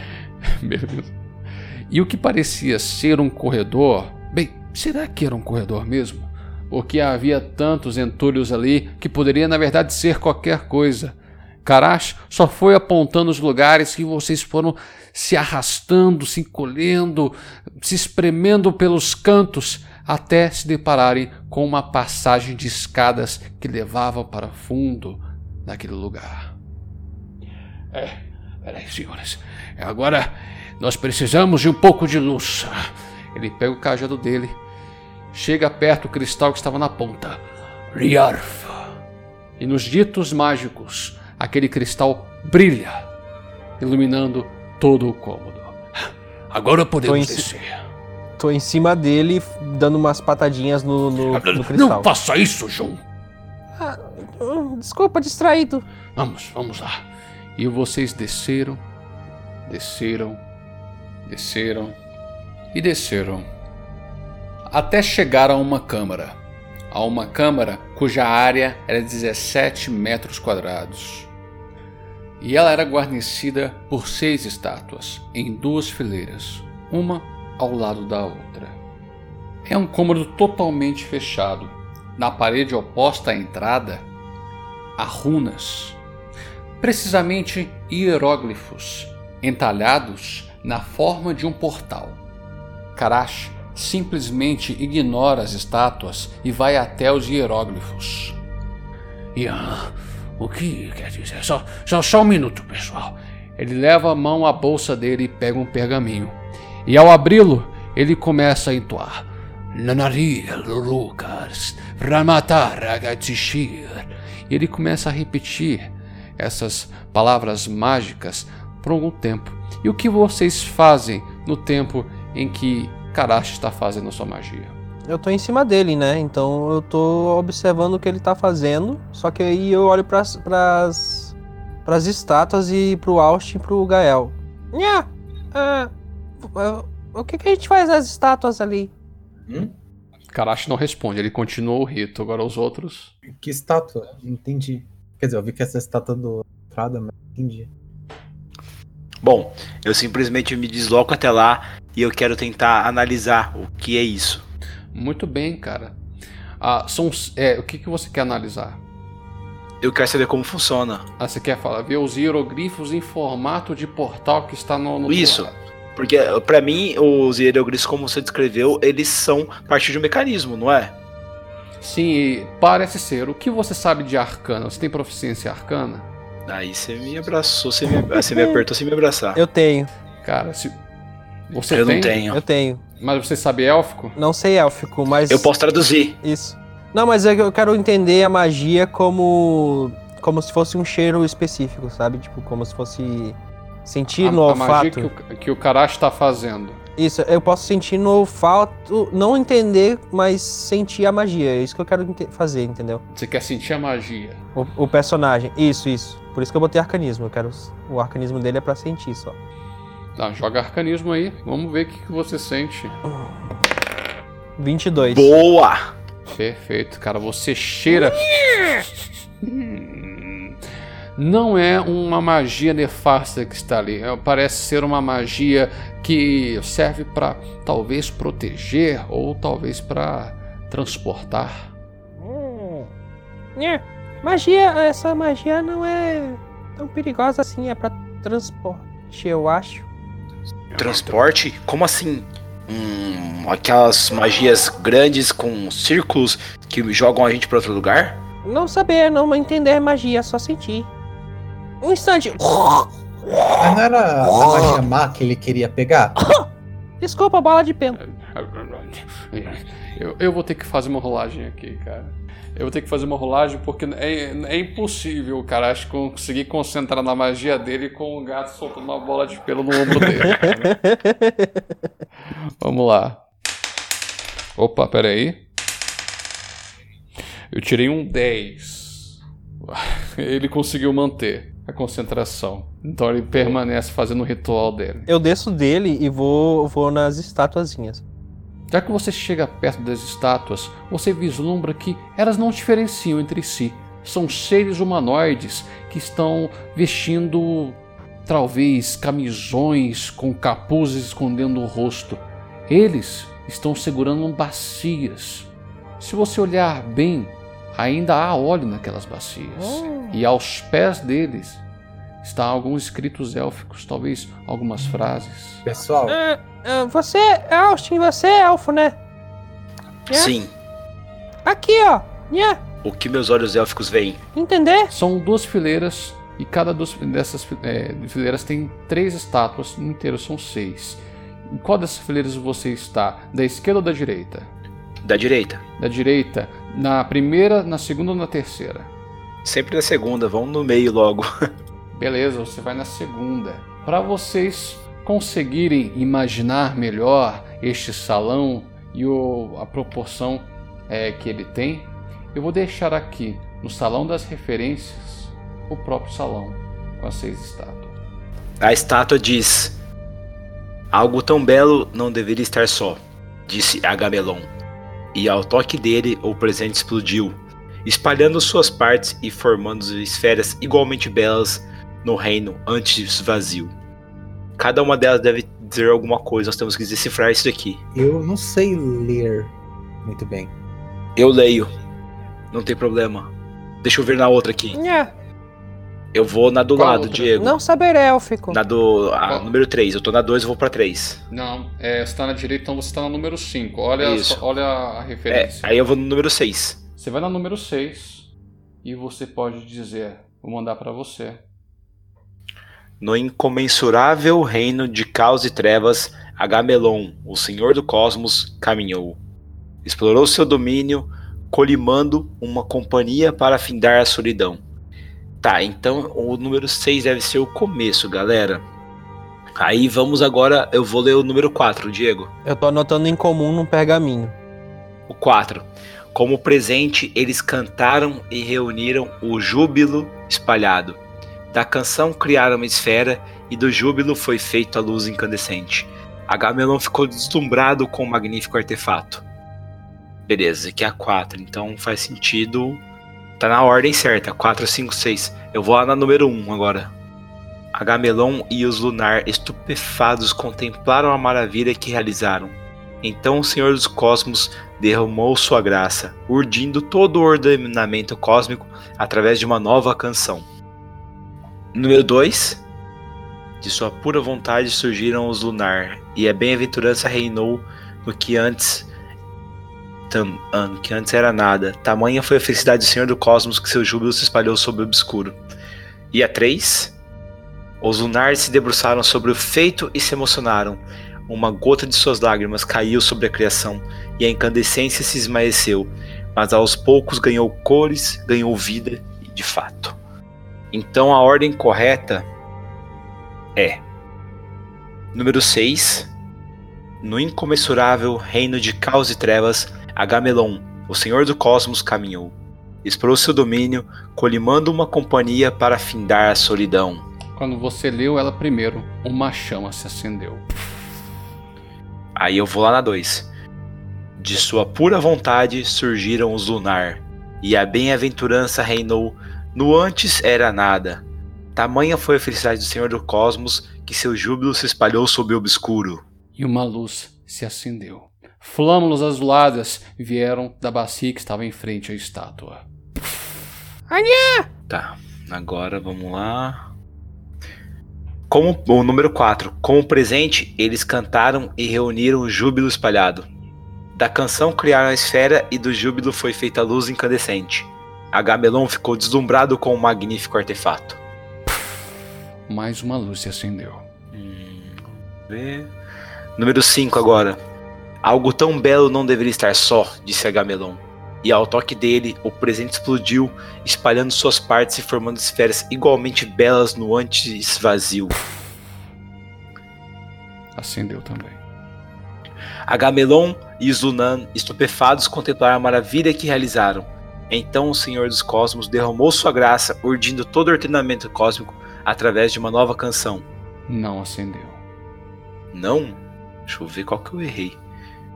O- como ele também ditou para todos vocês escutarem, vocês também podem ajudar na ordem. Eu quero falar, mas eu não posso. Hum, vamos lá. Eu quero rolar uma percepção pra ver se eu falhou algum detalhe meu. Eu quero rolar investigação pra ver se tá faltando alguma coisa. Muito bem, pode rolar. No, no, no local, sabe? Eu posso ajudar ele na investigação? Pode, então ele vai rolar com vantagem. Tirei 15. Investigação. 23. Eu rolei pra Pra você percepção. perceber no local se tinha alguma coisa faltando. É, perceber se está faltando Vocês alguma olham coisa. Pra cima, pra baixo, olham atrás das estátuas, olham na frente, olham até para o Karash, mas percebem no fim que não faltava nada. Eu devo ter errado então, cara. Primeiro tem-se a criação, aí é, faz. É, tem- é basicamente uma, é um ethos de uma religião. Bom, vamos tentar de novo então. Pera aí. Ah, Eu vou tirar aquele pergaminho que, aquele pergaminho que eu fiz dos símbolos pra ver se tem alguma coisa relacionada Eu vou ali. dar uma dica para vocês. Tirem os números, leiam de novo todo ah, os versos e tentam a- achar um nexo. é, eu vou tentar reordenar aqui, tá? Mas isso tem off. Tudo bem. Não, mas aí ele completa, né? Vai na segunda parte. Nhé, qual que acendeu? Quando você falou? 6, 2, 4. Até o 4 tá certo. Até o 5 tá certo, se eu não me engano. O 6? Isso. Ok. Então falta o 1, o 3? Em off eu acho que essa é a ordem, mas não tenho certeza. Vamos tentar então, ué. Por favor.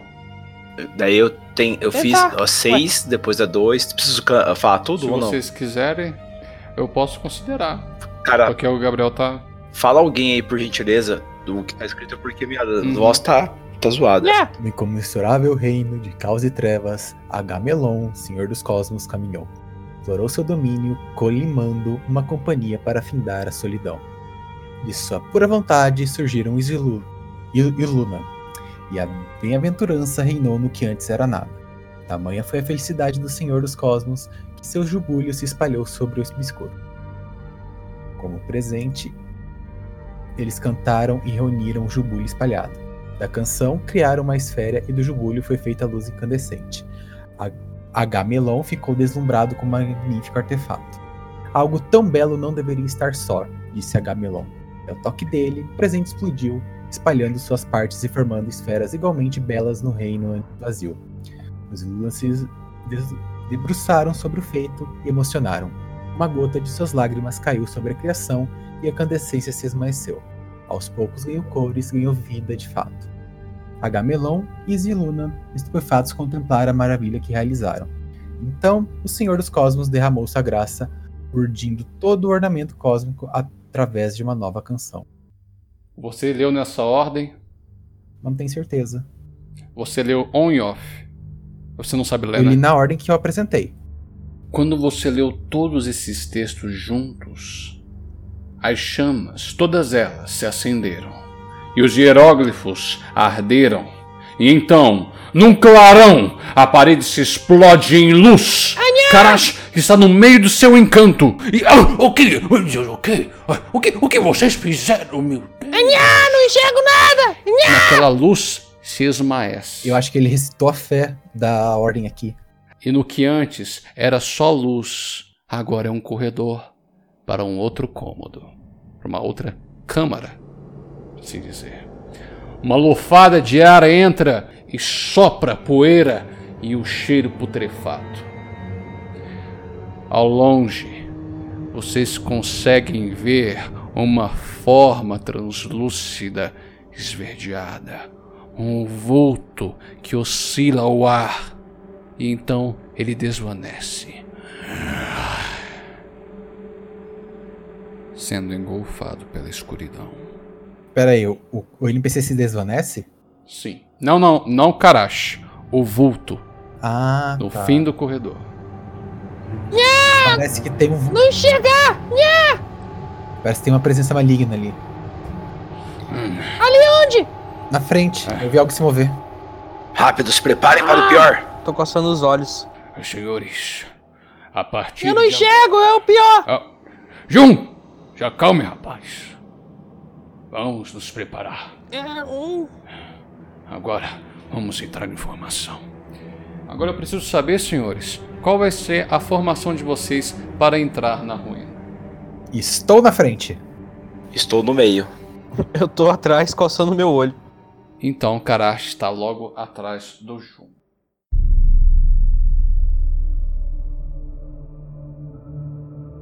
E vocês adentram então a ruína. Chegando na próxima câmara, vocês já se deparam com uma grande estátua de um elfo com um gigante manto. Está entalhado neste manto a representação do astral. Provavelmente é Agamelon. Neste cômodo há duas passagens, um para a esquerda e o outro para a direita. Onde vocês vão? Bode pelos consegue verificar o melhor caminho aí para a esquerda ou a direita? Você consegue ver se tem armadilhas? É. Primeiro senti cheiro de magia. Quero rolar o arcanismo primeiro. Por favor.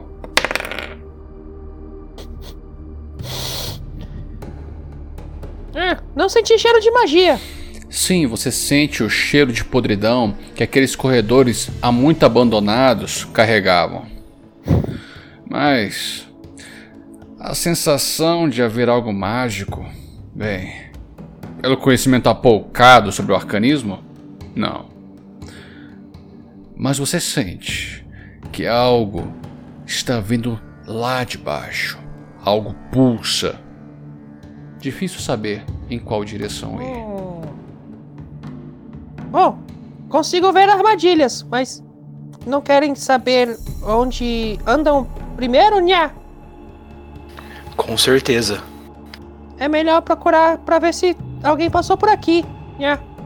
De repente, a sala é tomada por um frio, Ai, nha, nha, roubando nha. todo o calor de vocês. Mas ainda assim, o silêncio reina. Ai, nha, nha, nha, nha, nha. Não tá muito iluminado esse tempo da luz, né? Ah, eu estou fazendo o meu melhor aqui. Tá, nha. Vamos, senhores. Para onde? Para a esquerda ou para a direita? Eu vou olhar, eu vou olhar o lado, es- eu vou olhar o lado esquerdo primeiro pra investigar se tem armadilha no lado esquerdo. Vamos para o, vamos juntos para o esquerdo. Então. Não, não, vou olhar primeiro, depois a gente decide. Olhar primeiro o de esquerdo pra ver se tem marca de armadilha Ah, e depois eu vou olhar o direito pra ver se tem marca de armadilha. Passando por ali, você olha para cima, para baixo, vê se tem alguma parte solta onde poderia acionar algum mecanismo. Mas você olha bem. Ah, isso aqui parece que as pessoas andavam com bastante frequência. Não fazia muito sentido ter alguma armadilha por ali. Anya, Ou será que estou errado? o lado esquerdo parece que tá ok. Eu acho que eles usavam bastante ali. Agora eu vou olhar o lado direito. Bem. nha. Normalmente templos não vêm com armadilhas, mas existem lugares que os cavaleiros não querem que entre. Aí se você entrar sem, sem autorização deles, eles vão lá e, e a culpa é sua. O que acontece? Chegando ao lado direito, Ju, faça o seu teste. 14. Você olha para cima, para baixo também. Você se aventura para mais dentro daquele corredor. O frio aumenta, mas você, ah, você sente que ah, não deve ter nada ali. Não achou nada? Então não tem nada. Nha, direita não tem nada. Não achei nada. Mas você não se aprofundou muito naquele corredor. Não, pra mim tá do lado esquerdo. Vocês foram então para o lado esquerdo. Decidi, nha. Esquerdo não tem, não vejo nada. Vamos então. Indo para o lado esquerdo, vocês passam por um pequeno corredor, até chegar ao que poderia ser um salão, mas ele está todo entulhado. Foi desabado há muito tempo. Ali vocês conseguem ver entre os entulhos alguns pergaminhos, alguns antigos corpos já esmigalhados, de elfos, ainda com suas placas de armadura. Eu fico reparando nas placas de armadura deles pra ver se Desculpa, tem uns... na armadura de placas. Placas Ah, de tá. armadura foi foda. O que é isso? Eu fico reparando pra ver se eu acho algum símbolo religioso que eu identifico. Faça um teste de percepção para mim. 18. Fail. Jun e Gael, vocês vendo aquele salão iluminado pela luz de. Ai meu Deus, a luz de Karash, vocês conseguem reparar num artefato só que está no pescoço de um dos corpos daqueles desfalecidos elfos. O que vocês fazem? Ah, artefato. Os artefatos. Artefato? Eu vou, eu vou, ap- eu vou apontar pro Austin, porque pra mim ele é a autoridade em élfico ali. Austin! Yeah. Eu subo no Eu quero Austin dar uma ali olhada. no- nas costas dele e aponto. Você chega perto daquele suposto artefato e você vê que na verdade é um colar com uma gema. Ela tem algumas runas, mas ela está rachada. Você pega este Pego. artefato? Uhum. Muito bem. Assim que você pega este artefato, Yeah. você sente uma dor de cabeça latente que curva o seu corpo. E uma série de imagens vem à sua cabeça. Eu vou te mandar no privado o que é este artefato. Deu ruim. Eu tento socorrer o corpo dele se ele desmaiar ou coisa assim. Ele não desmaiou, ele só tá sentindo muita dor. Ainda tô em cima dele. Yeah, tudo bem aí? Tudo. Só a dor de cabeça. Além da minha garganta zoada. Não quer erva de gato? Por enquanto, não. Aust, você começa a contemplar um grande salão majestoso com vários livros e pergaminhos. Você vê elfos perambulando ali de forma calma. Aquilo é Alanfeil, a cidadela da luz, o antro de conhecimento da dinastia Mirial. E você recobre a consciência e se depara com o que antes era um grande salão. Agora é uma sala cheia de entulhos, muito perdida a sua gloriosidade. Meu Deus, aqui antes era um salão magnífico. E olha como está deplorável agora. Essa joia, ela tem um poder muito forte. Temos que levar conosco. Pra onde? É, Mas, mas o que é essa. Essa joia? De- Deixe-me ver. Estende pra ele. Ah, eu já vi uma dessas. Nós, alguns arcanistas conseguiram eh, pegar algumas de algumas ruínas passadas. Nós demos o nome dela de ah, Joia da Memória. Sim. Porque o portador que estiver segurando ela terá as memórias do antigo portador. Ah. Quer dizer que se eu botar, vou, vou ter as memórias de elfo? É, sim? Agora, Então eu posso aprender élfico? é, Mais ou menos. É possível que você tenha algumas memórias do antigo portador em élfico. Hum. Mas aí eu não vou entender as memórias, eu não sei élfico, nha. É. Bem, mas eu acho que aqui a gente não. Não vai ter mais nada para ver. É melhor a gente tomar outro caminho. Certo, nha. Próximo lado, então. Vamos, Então. vamos. vocês vão para o outro caminho. O caminho da direita. Não é que a direita tinha coisa, nha. Pois é. E cada vez fica mais frio que quando, na medida que vocês trespassam. Vocês se deparam com um salão. Esse não está tão desmoronado quanto o outro. Mas, assim que a luz de Karash atinge o centro, vem uma voz fantasmagórica. Fodeu. Chinalera Onarapka. Eu Austin, olho pro nosso especialista eu identifico o que é. Sim, ele disse morte aos orcs, então você pode ir na frente. na verdade, ele disse morte aos invasores. Droga, é meu nariz e meu ouvido está bem entupido. Mas nós estamos invadindo. Então, traslada para a luz oito formas, oito esqueletos apossados por silhuetas de antigos elfos. Eles empunham espadas e eu demando iniciativa. Ah, fuck. Deu sim. 14. 16. Muito bem, são oito figuras. Então, vai seguir da seguinte forma: Vamos lá. Eu também tenho que fazer para o Karash. O Karash foi um 17, ele tem mais um de, ah, de destreza, então vai para 18. Ele provavelmente não vai ser o primeiro. Vamos lá. O primeiro esqueleto. Ele corre em direção a vocês com a arma em punho e faz um arco de cima para baixo, tentando golpear o primeiro que estava na frente. Gael, é você. Qual que é a sua classe de armadura, Gael? Minha classe de armadura 18. 18. Eu tirei 18, Gael. Eita. Gael, ele atinge você. Simplesmente a espada ainda afiada, ela ignora a placa e atinge a sua carne. Você sente o fio cortar e o sangue jorrar ali dentro. Você perde. Você perde 6 pontos de vida. Ok. Agora é o Karash. Karash, vendo que o paladino acabou de ser ferido. Ah, nariz, brunat calor!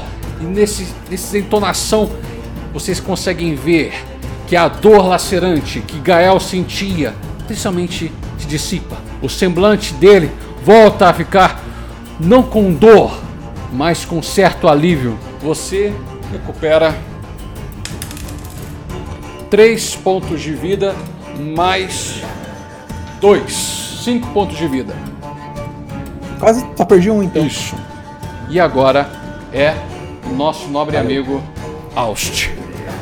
Eu corro até o meio dos esqueletos, tentando é, ficar mais próximo possível dentre eles, como se eu ficasse no meio deles. Eu enfio minha espada no chão e eu chamo pelos meus deuses da natureza, invocando uma onda trovejante para pegar todos eles. Beleza, eles fazem save throw de Constituição. A CD do teste para eles é 12. 10. Esse é o dano que você tirou. Aham. Você conseguiu cercar pelo menos quatro que estão é, no alcance do, da sua magia. Eu, eu acabei de rolar o primeiro, no primeiro eu tirei quatro, eu falei. Ela, ela recebeu 10 pontos de dano trovejante e ela é arremessada contra a parede, pá, quase se espatifando e caindo nos seus pedaços. E a segunda, vamos ver, peraí, tá caindo no chão. A última foi 12. É, ela não é, é empurrada, E toma 5 de dano. e toma 5 de dano. Ela sente o impacto, mas ela permanece. A terceira. Muito bem, a terceira foi 11, não passou também. Ela é também jogada contra a parede, recebe 10 pontos. E o último foi 11, também recebeu 10 pontos, foi jogado contra a parede e agora está se, se tentando se levantar. Ainda há outros quatro que ainda não chegaram próximo o suficiente. Agora, é essa a situação? Tem mais alguma coisa que você queira fazer? Cara, tem alguém perto de mim ali, algum esqueleto próximo a mim que sobreviveu? Que pode me alcançar no próximo turno? Tem, o que seria o esqueleto número 3. O esqueleto número 3, ele não, Então- ele não foi jogado pra. Então eu quero É, recuar para sair do range dele. Beleza, você Eu tenho 10,5 de movimentação, eu quero retornar. Você foi pra frente. Você Pouco. foi pra frente. Eu vou eu considerar que você, ah, para chegar até próximo deles, você deslocou ah, aproximadamente 4 metros. Você pode usar os seus 6 metros pra voltar. Isso, voltei. Beleza. Jun, o que você faz? Tem quantos ainda ali? Jun, ah, ainda tem os 8. Nenhum deles morreu ainda. Tá. Então eu vou fazer o seguinte. Eu vou. ah, vou me esconder ali. Vou rolar a furtividade e vou esperar o próximo turno. Beleza, rola furtividade aí pra você ficar furtivo. Tirei 12 de Tirei furtividade. 12 de furtividade. Só deixa eu ver uma coisa aqui. Não, você, consi você conseguiu ficar furtivo, porque a percepção passiva deles é 9. Vamos lá então. Jun, Tá, você fez sua ação, você, tem sua bônus ação ainda. Tá. Com bônus ação não posso atacar eles, né? Infelizmente, se- na sua ação você não fez o ataque, então na segunda você também não pode fazer. Ok, então com minha ação bônus eu vou pegar o meu saquinho cheio de bolinhas de metal, sabe? Vou jogar lá no meio pra eles se des Beleza, isso não precisa nem ser uma bônus ação, é uma ação livre, porque você só pegou uma coisa que você já tinha e você jogou. Beleza, tranquilo. Então isso vai Ok. encerrar a sua ação, porque você realmente não tem mais bônus ação pra fazer. É, nenhuma ação que realmente se encaixe em ação bônus. Agora são os esqueletos. O esqueleto, ele vai pra cima do, do Gael que está na frente e tenta atacá-lo. E que ele ataca e vamos ver se ele vai acertar. Foi um 4. Tem as bolinhas ali, não dificulta nada não, mestre. Eu vou considerar como terreno acidentado. Terreno acidentado vai diminuir o deslocamento deles, certo? Então, em vez de, em vez de eles Beleza, valeu. deslocarem os seis quadrados, é, ele estava próximo o suficiente para cobrir os três quadrados. O- os demais, que não estão próximos o suficientes, vão sofrer em relação a isso. E agora, e- ele atacou você e errou. A lâmina resvalou na placa de armaduras e a lâmina atinge o chão. E agora é o outro. Esse já está distante. Ele vai tentar correr atrás de vocês, escorrega nas bolinhas que Ju jogou no chão e não consegue alcançar vocês para isso. O quarto, que já estava caído por conta da onda trovejante de, de Aust, ele se levanta, vai em direção, mas também não consegue chegar a tempo por conta dessas bolinhas. E assim vai até o sexto e chega a ação de Gael. Tá, é o que escorregou? Escorregou Ele do meu escorregou, lado. mas ele não caiu. Ele não chegou até você. Ah, tá, sim, mas- Tem o cara que tá na sua frente, tem dois que estão na sua frente. Então tá, eu viro meu machado de batalha, eu empino pra cima e cravo. Eu cravado no crânio dele. Então beleza, faça sua rolagem. 13. 13 é exatamente a classe de armadura para acabar com essa criatura. Joga o seu dano. 5. O primeiro ou a segunda? A primeira. A primeira foi o primeiro dano que ela recebeu então. Você crava o seu machado no- na ombreira daquela daquele esqueleto, daquela criatura que nem deveria estar vida. Ela abre a boca, mas nenhum som sai dela. E muito atrás, muito atrás, o último esqueleto, ele corre. O- Ele corre em direção a vocês na gana de querer acertar um golpe, mas não consegue porque ele escorrega nas bolinhas de Jun. Ele só vai conseguir chegar a vocês e os demais no próximo turno. E então é a vez deste primeiro esqueleto que te acertou. Ele vai tentar te atacar novamente. Muito bem, foi um 16 e a sua 18, né? É minha armadura 18. Muito bem. no escudo. Crava no escudo. Ele tenta tirar e ele não consegue. E agora é o Karash. Vendo a situação que está na frente dele, vocês conseguindo lidar com aquilo muito bem, ele vai assim: ah, Eu, contratei pessoas capazes para entrar nessa empreitada. Eu estou orgulhoso de vocês, rapazes. Ah, vamos lá. Obrigado. Vamos lá. Então ele maneia os dedos! E das palmas dele surge uma fagulha que vai até a criatura que está na frente de Gael e de repente quando encosta nele ele é engolfado em chamas. Agora tem que jogar o dado e vamos ver se realmente ele vai ser engolfado, né? Foi um crítico. Foi um crítico. Muito bem, muito bem, vamos lá. Pegar aqui e dobrar os dados. Eu nem sei se eu preciso mesmo, porque essa criatura, de qualquer forma, ela morre. Ela perece incinerada. Diego. Oi. Você tá cortando. Não tem problema. Ele tá cortando um pouco, mas ele tá com o. O, o Audacity Tô lá. Audacity. Ah, tá, Eu tá estou aqui falando com muito vigor, mas se vocês, é, o que importa é que vocês estão me entendendo. Muito bem, senhores. Agora é Aust. Você, o que você faz? Eu corro até o esqueleto mais próximo e ataco com a minha espada. Muito bem, o mais próximo de você era um que já estava debilitado, que está não foi jogado pela sua onda trovejante. Você chega até ele e ataca. Nossa, foi muito mal. Eu acho que eu errei. Ah, infelizmente você foi correndo nele, foi meio que escorregando nas bolinhas de Jun e não conseguiu acertar o golpe que seria certeiro se não tivesse aquelas bolinhas. Muito bem, você tem mais movimento. O que você faz? Você tem uma ação bônus. Vai você tem alguma magia, não sei. Cara, ah, eu, não, não consigo soltar a magia com a minha ação bônus. Tudo bem? E seu deslocamento? Eu vou tentar retornar novamente. Muito bem. Com isso você vai abrir a opção para ele fazer um ataque de oportunidade, porque você não desengajou. eu, eu, eu você sei disso como eu sei ataque. disso como jogador, mas não sei como personagem. Tudo bem.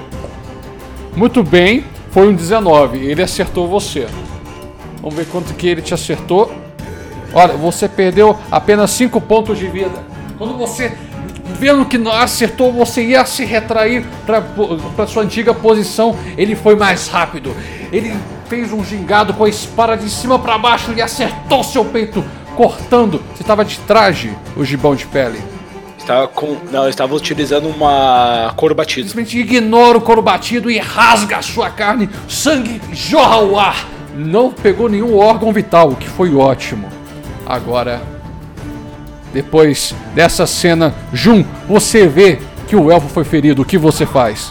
Eu vou pular de cima do, do local que eu me escondi, acho que foi uma, um pedregulho, alguma estátuazinha.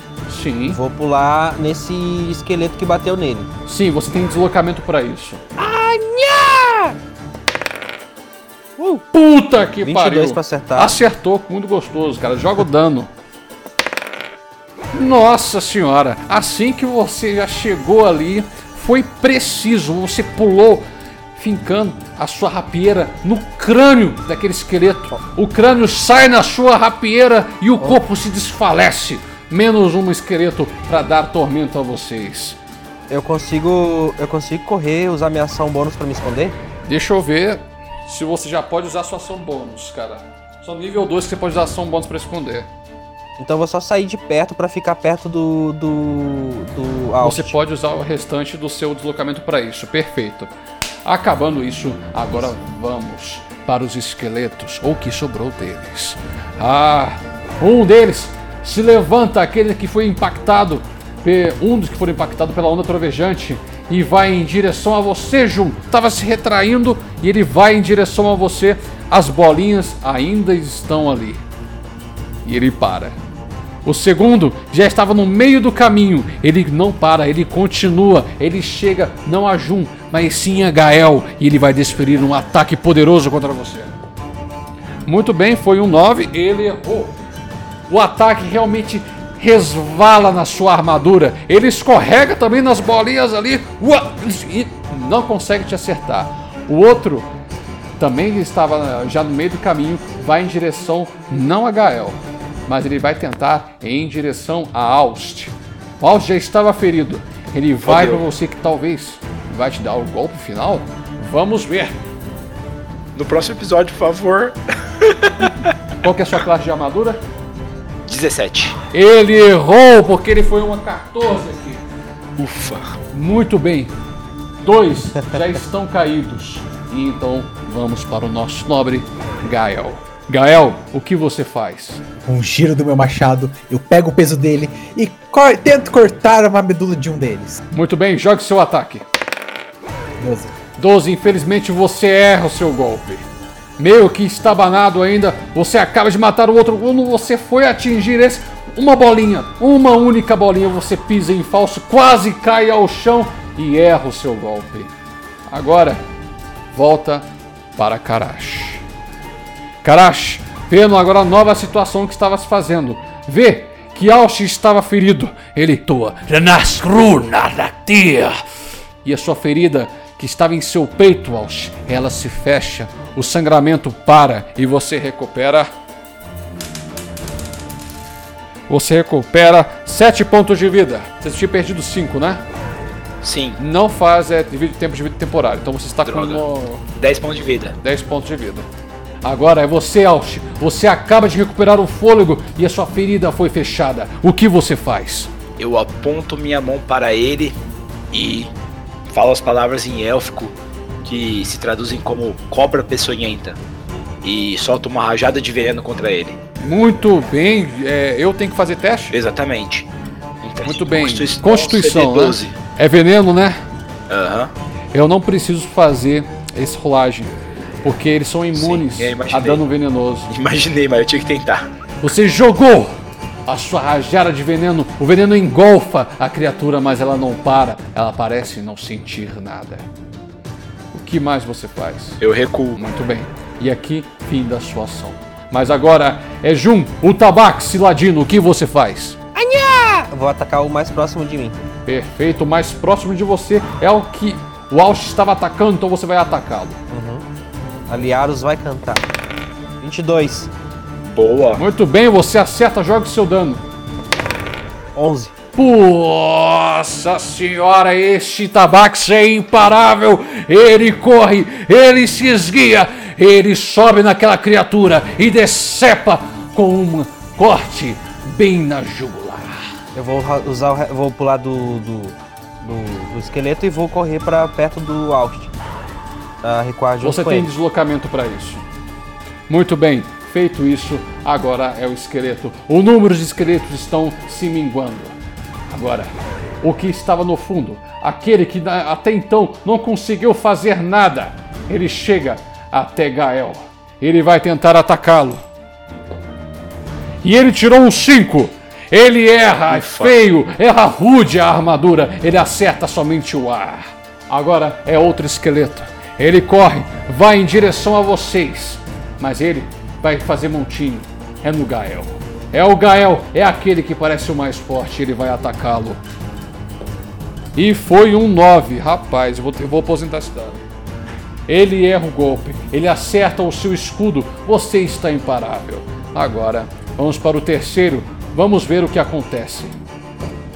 Muito bem, isso foi um 19, cara, no total. Agora ele foi. acerta. Agora foi, só, só foi, só foi falar que ia substituir. Muito bem, você perde 4 pontos de vida. Meu braço! O fio realmente ignora novamente a, a armadura de placas e acerta sua carne de novo. O sangue jorra assim que o esqueleto tira a arma. Vamos para o próximo esqueleto. Ele corre. Ele vai em direção não a Gael agora, mas agora a Jun, que acabou de matar uma outra criatura. Ele vai e tenta atacá-lo. E qual que é a sua classe de armadura, Jun? 14.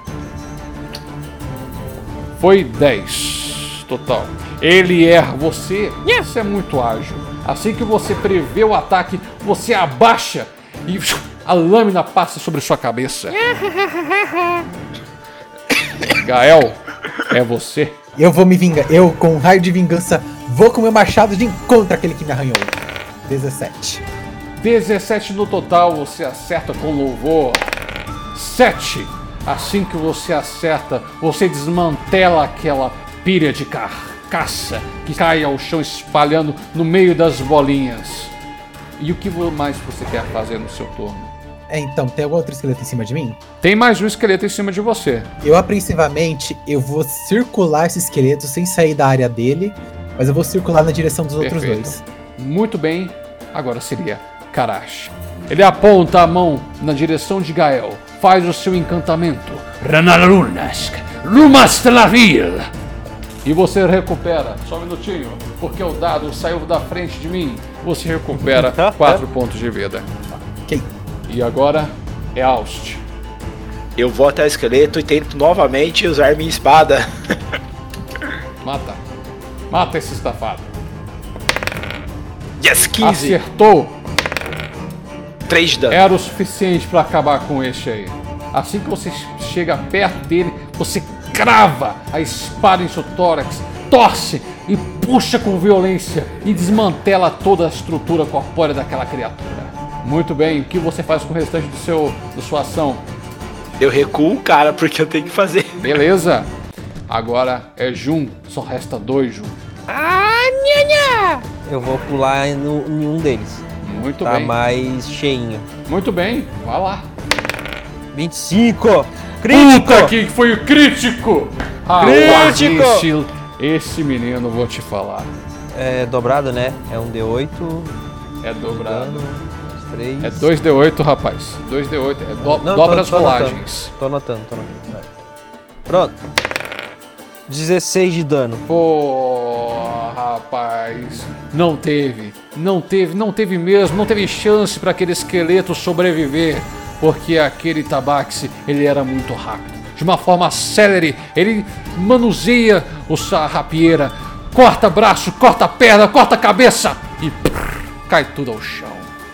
Vou usar a minha. A minha, o resto da minha movimentação pra ir pra longe do. do Aust pra o esqueleto tentar me seguir, se for o caso. Sim, agora só há um esqueleto. E esse esqueleto, na verdade, é o que está próximo de Gael. Gael, ele vai tentar te atacar. né?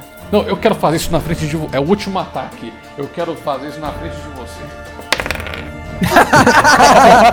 ele erra! 20, né? Erra feio! Erra rude! Tirou 6. Muito bem. Ele erra o ataque. Agora é Karash. Karash vê a oportunidade. Ah. Vamos, vamos, meus jovens. Vamos acabar com esta luta. É, não pulou minha vez. E desculpa, é você mesmo, Gael. Que bom você ter lembrado disso, porque eu ia pular você. Vai, Gael, mata Não. ele. Só porque eu falei. Caralho, vai E sobrar pro você erra, infelizmente. Gente, é isso que dá você é, corrigir o mestre. Deixa eu ver aqui o que, que eu vou usar nessa criatura. É o, é o mago, Ah, cara. tá. Sabe de uma coisa? Eu vou gastar outro spell slot para poder castar Scorching Ray. Vamos lá, vamos ver se eu acerto. Meu amigo, foi um 17. Ele manuseia os braços. Anéis de fogo crescem em seus antebraços. Ele dita algumas palavras mágicas e aponta o cajado para a criatura. Assim que ele aponta, os anéis de fogo percorrem pelo cajado, saltam e laçam a criatura e ela é engolfada pelo fogo. Vamos ver quanto vai receber de dano. Muito bem, ele recebeu 7 de dano e era o suficiente. E ele desmantela com um chamuscado e cai no chão. E a batalha é ganha. O Jun bota. a- eu, eu vou guardar minha rapieira, né? E vou fazer tipo boxe assim. Eu comemoro como se a gente fosse um grupo de Final Fantasy. Gira a espada e guardo ela. Tan, tan, tan, Pode tan. Eu meio que recaio nos meus hábitos antigos e eu guspo no chão. Nojento. Ah, desculpa. Senhores, nós temos que ir avante. Alguém me ajuda a pegar as bolinhas? Uhum. Ah, Eu te ajuda porque vai ficar difícil andar. Vamos, nisso aqui. vamos. Isso. Vou botar tudo no saco de novo. Aliás, não tinha algo mais importante pra fazer nessa sala ou era só isso? A, a jornada ainda não acabou.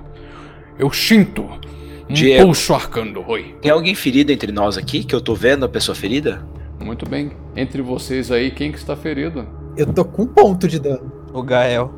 Eu pego, eu falo algumas palavras élficas e eu te dou uma amora e falo coma. Eu olho pra Mora, é bonitinha. Enfia na boca. Eu tô pedindo uma amora também. Tô, tô, com a, tô com a patinha estendida. Ah, eu te dou duas amoras então, o gato, e duas pro meio orc e duas pro mago. São amoras curativas. Obrigado, obrigado. Não dá pra comer agora? Você pode comer, mas eu sugiro que você não faça isso só quando tiver ferido. Hum, ok, eu vou guardar. Então vocês catam as bolinhas de Aust, colocam no, no saquinho dele. Uhum. E agora começam novamente a prosseguir. Enquanto a gente tá andando, eu vou pegar o resto da poção lá de vigor e vou dar para o. pro Gael. Nha, deve estar passando efeito, nha. Sim, resta só duas horas pra ele. Mas será que é bom eu tomar isso? Porque no momento que a poss... Eu tô falando assim off, tá? Como se fosse a consciência. E tipo.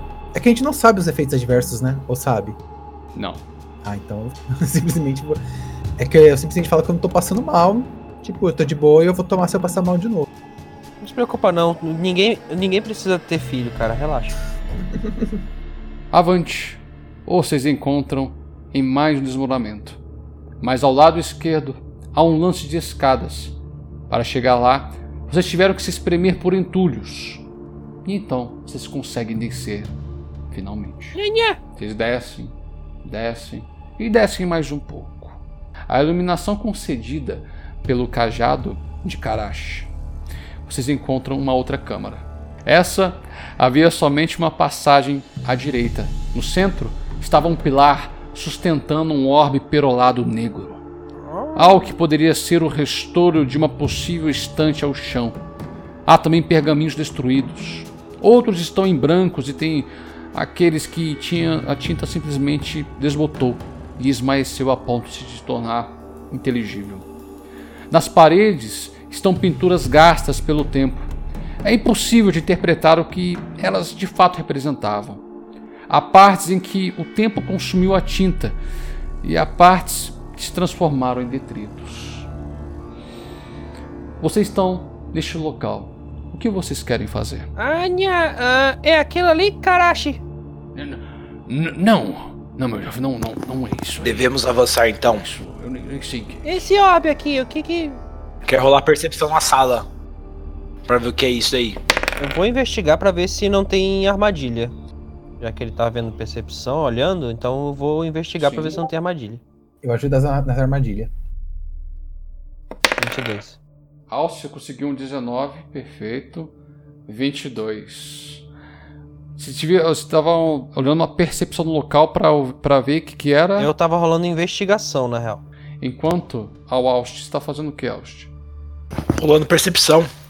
Pra ver o que, que era essa sala, pra que, que ela era utilizada. Você poderia até jogar com vantagem Verdade. por conta do artefato que você carrega. Por favor, role mais uma vez. Ficarei com 19 Vamos mesmo. ficar com o seu maior. Você olha em volta e você tem um vislumbre do que seria aquele antigo cômodo. Ah, aquilo seria uma sala bem especial. Havia os pergaminhos que agora estão no chão. Havia arquivos importantes falando talvez sobre alguns segredos que estão bem nevados na sua cabeça. E no centro, aquela aquele orbe negro, na verdade, era branco e brilhava. Ah, e você tem uma noção muito bem do que aquilo era. Aquilo ali era uma luz de Ilashmal. Bem, o nome é autoexplicativo. Realmente era para iluminar e também para purificar. Mas uma coisa que você sabia: a pedra que continha a luz canalizada não era negra, era puramente branca. Enquanto isso, você, Jun, que jogou o seu teste de investigação, você queria ver sobre aquela esfera, não, Não, é? não, quero ver se. É, na, sobre, na esfera, eu quero ver se tem alguma armadilha pra, pra poder pegar ela. Se não tiver armadilha, eu pego.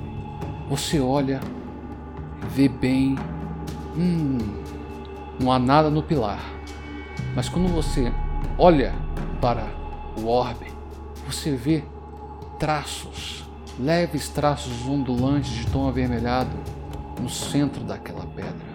Sua investigação foi 22, né? Foi um ótimo número. Você ia levar as mãos, mas ah, alguma coisa estava errado com aquele orbe. Você recuou as mãos. Porque talvez se você tivesse pegado aquilo, aquilo ia te fazer muito mal. Anya, eu acho melhor não pegar com a mão, não. Provavelmente é algo mágico. Isso é um negócio que é bater? Jun, você olha aqui e percebe que não tá muito certo. Parece que a natureza dele foi mudada. Foi uma intuição muito boa. Investigação muito boa, desculpe. É. Ah, Karashi, você entende isso aqui? Parece que, que, que não era assim. Era assim? Hum. Deixa eu ver, deixa eu ver. Hum, eu não sei, sabe? Eu não sei o que é isso. Mas não tá com uma cara boa mesmo, não. Ah, senhores. Aqui parece ser agora mais um salão onde eles guardavam alguns textos. O que é raro. Elfos não guardam muitos textos. Não é mesmo, Host? Exato, mas aqui era um local muito importante. Ah, ô Host. O que era isso aqui? Isso era um globo de luz enorme que Ah, iluminava tudo. Mas eu acho que Mas- ele foi corrompido, por isso que não podemos se aproximar dele. Hum, entender. Ah, vamos Ok. sair daqui então. Vamos sair. Seguindo pelo único caminho, vocês chegam a uma sala tomada por escombros. Nela, só há duas passagens, ao lado esquerdo e na frente de vocês. A passagem de frente é um largo corredor, enquanto a passagem da esquerda é uma sala. Ela possuía grandes portas, mas estavam tombadas sobre os escombros. O que vocês querem fazer? Vocês querem que eu remova os escombros? É, melhor não, vai que, sei lá. O que tá em cima da gente cai. Vamos deixar os escombros aqui e a gente passa por eles. Melhor. Concordo. Certo? Mas, Ok. eu vou ver. A gente vai pra esquerda ou a gente vai pra frente? Eu senti o cheiro primeiro pra ver se eu consigo identificar a magia. Você precisa se aproximar. Vou me aproximar. Tirei 15. E chegando próximo da sala, você consegue identificar que se trata de uma câmara circular. A arquitetura sustenta uma abóbada e hieróglifos se estendem pelas colunas que faziam a base de apoio. Ao centro há um pilar na forma de um elfo. Ele estende a mão para cima, como quem erguesse alguma coisa, mas ele não segura nada. Tem uma. Tem uma estátua de elfo ali que parece que segura alguma coisa. Será que ele segurava a bola lá atrás? Difícil saber o que ele segurava. Mas sobre artefatos arcanos, fora a sensação daquela pulsação da trama que está logo abaixo, não. Mas tem aqueles hieróglifos, quase dos mesmos padrões daqueles que vocês entraram. Eu quero usar a joia da, da memória aí pra ver se eu consigo ver alguma coisa desses hieró- hierógrafos. Muito bem, eu quero que você faça um teste, com vantagem, por favor. História, né? Isso. Vamos ver se você consegue ver alguma coisa de forma voluntária. Crítico! Porra, cara. Você não consegue. Tenta buscar no, no- no- uma memória naquele artefato acidentado, mas você não consegue. Mas olhando bem aqueles hierógrafos, você começa a compreender o que eles queriam realizar com aquilo. Hieróglifos, assim como runas, são palavras que detêm poder. Elas podem ser ativadas ou a magia pode ficar intrínseca no momento de sua criação. Naquele salão, aquelas runas perfeitamente alinhadas, elas faziam uma área de antimagia, pois elas replicavam o efeito de Dispel Magic. Talvez o que ela guarnecia fosse algo de extremo poder. Talvez seja um local que retenha a latência da trama. O artefato que poderia estar ali não está mais. Então, vocês vão prosseguir? Eu vou olhar, eu vou rolar uma investigação pra ver o outro Bem, lado também. Rola a investigação. Enquanto eles estão vendo aí. 19. Oh, rapaz, foi uma ótima rolagem. Este corredor é um largo corredor. Talvez bastante pessoas também trespassavam por ali. Dá para vocês três, três de vocês, caminharem de lado a lado. Mas ele está apossado pela escuridão. E aquele calafrio que vocês sentiram lá em cima, vocês passam a sentir novamente. Mas muito Anhá! fraco ainda. Calafrio. Um frio de novo.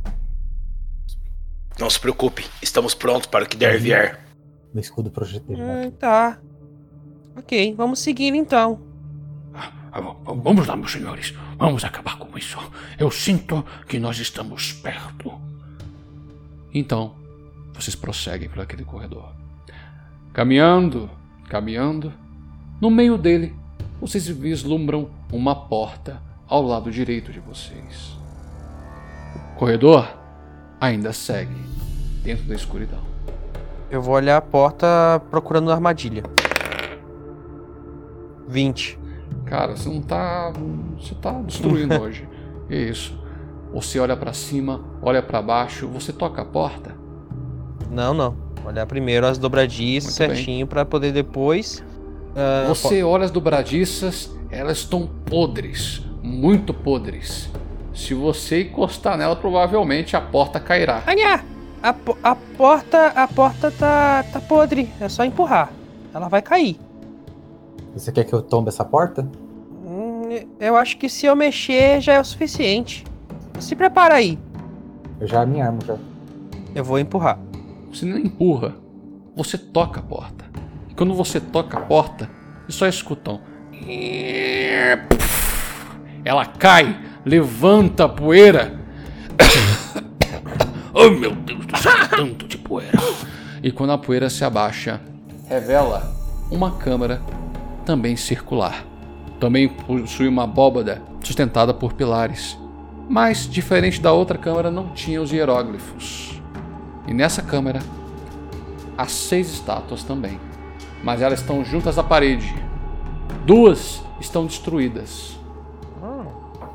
A primeira era um guerreiro com as mãos rente ao corpo, as palmas viradas para cima.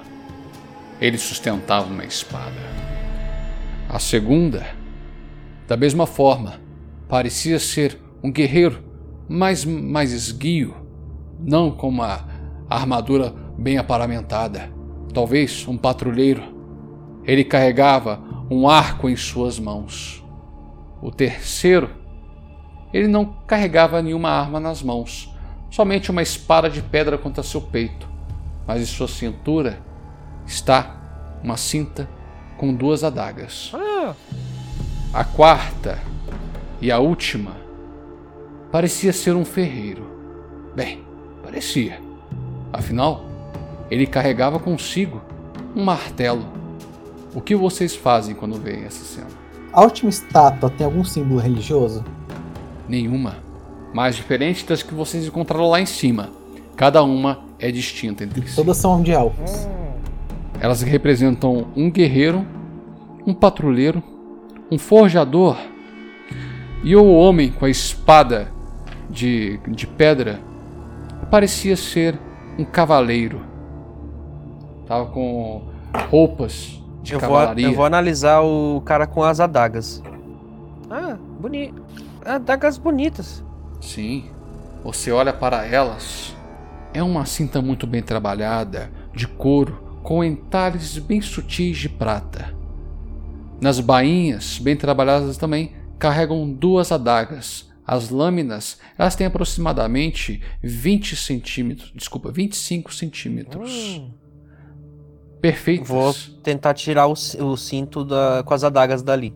Eu, Muito bem. eu olho como uma Você tira. enquanto ele faz isso. E eu só. quero que você faça um save intro de constituição. Constituição, né? Uhum. Cinco.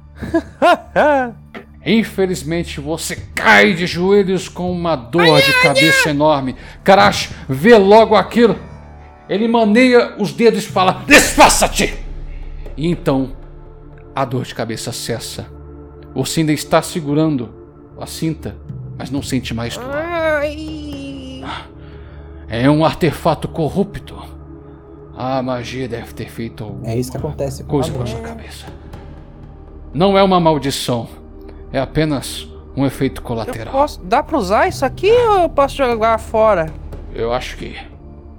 Eu acho que agora dá pra usar. Tá Mas você vai roubar o templo? Antes que vocês peguem.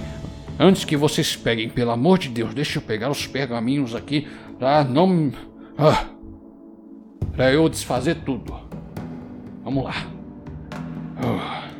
Ele pega os pergaminhos dele e começa a recitar o encanto. Enquanto ele começa a recitar o encanto para poder tirar uma suposta condição que aquelas armas dariam para vocês, o que vocês fazem? Eu vou analisar a sala e ficar em posição pra caso algum inimigo Eu vou apareça. ficar em desaprovação do que ele está fazendo e também ficar em vigília. Perfeito. Muito bem. Hum. Thaleson, eu vou te mandar uma coisa muito legal. Ok. Uh, bonitinho. Karash termina seu encanto. Ah, agora está tudo certo.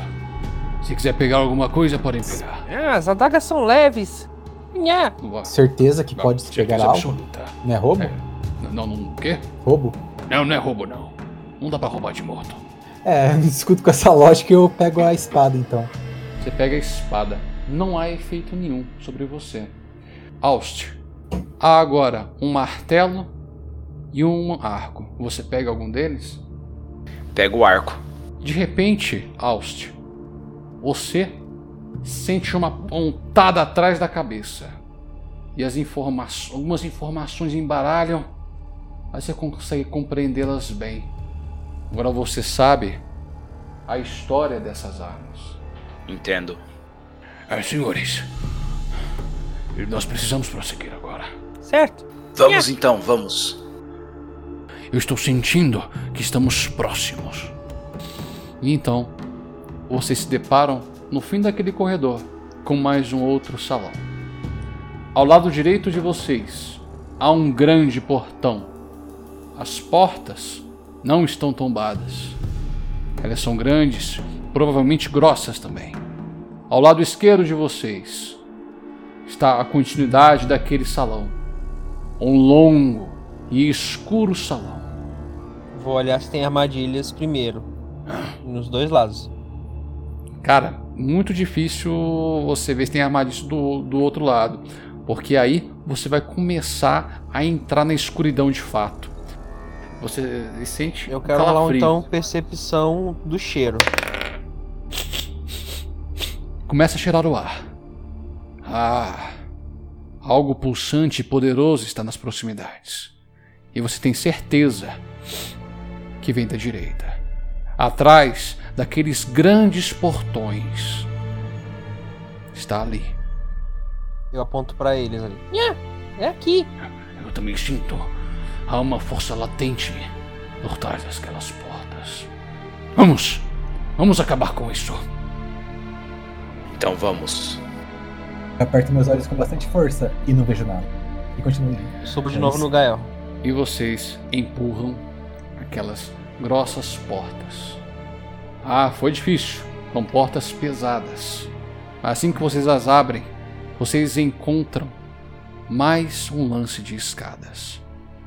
Vocês descem, descem e descem, até encontrar uma câmara de 35 metros quadrados, a maior sala que vocês entraram até então. A abóbada está rachada e os hieróglifos estão desalinhados. No centro da sala há uma estátua de 6 metros segurando um cubo que pulsava uma energia absurda. Um lance de escadas leva até a mão das estátuas.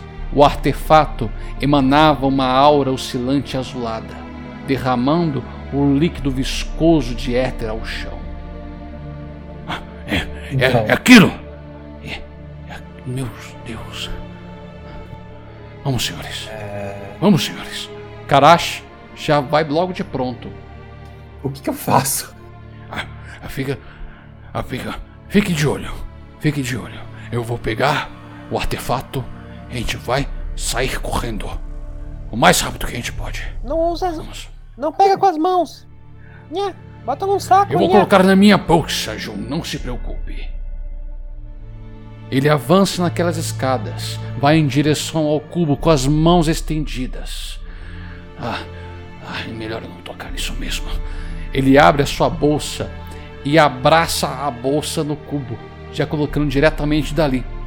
O cubo já empapa o couro por inteiro, aquele líquido viscoso. Ah, Senhores, ah, é hora de ir. E é nesse exato momento que ele fala: É hora de ir. Vocês sentem aquele calafrio de novo na espinha.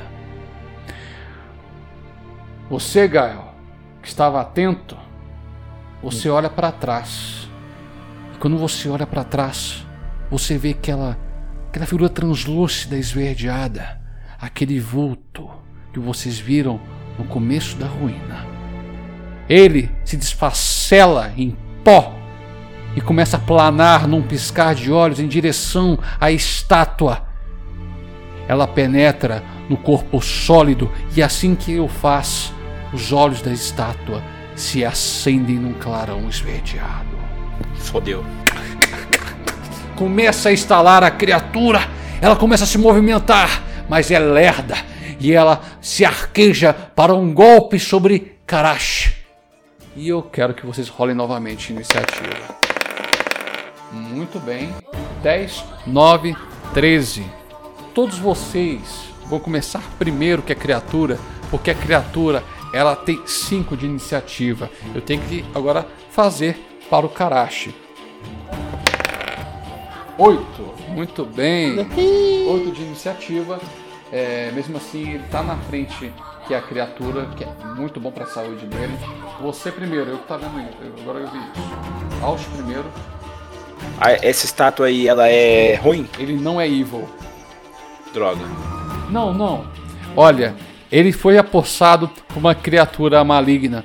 Então eu vou considerar que ele é maligno, apesar, apesar de ser uma criatura neutra.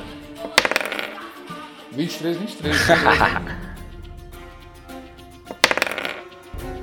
Primeiro dano deu 14. 22 aí, acertei o segundo, creio eu. Acertou. Então foi.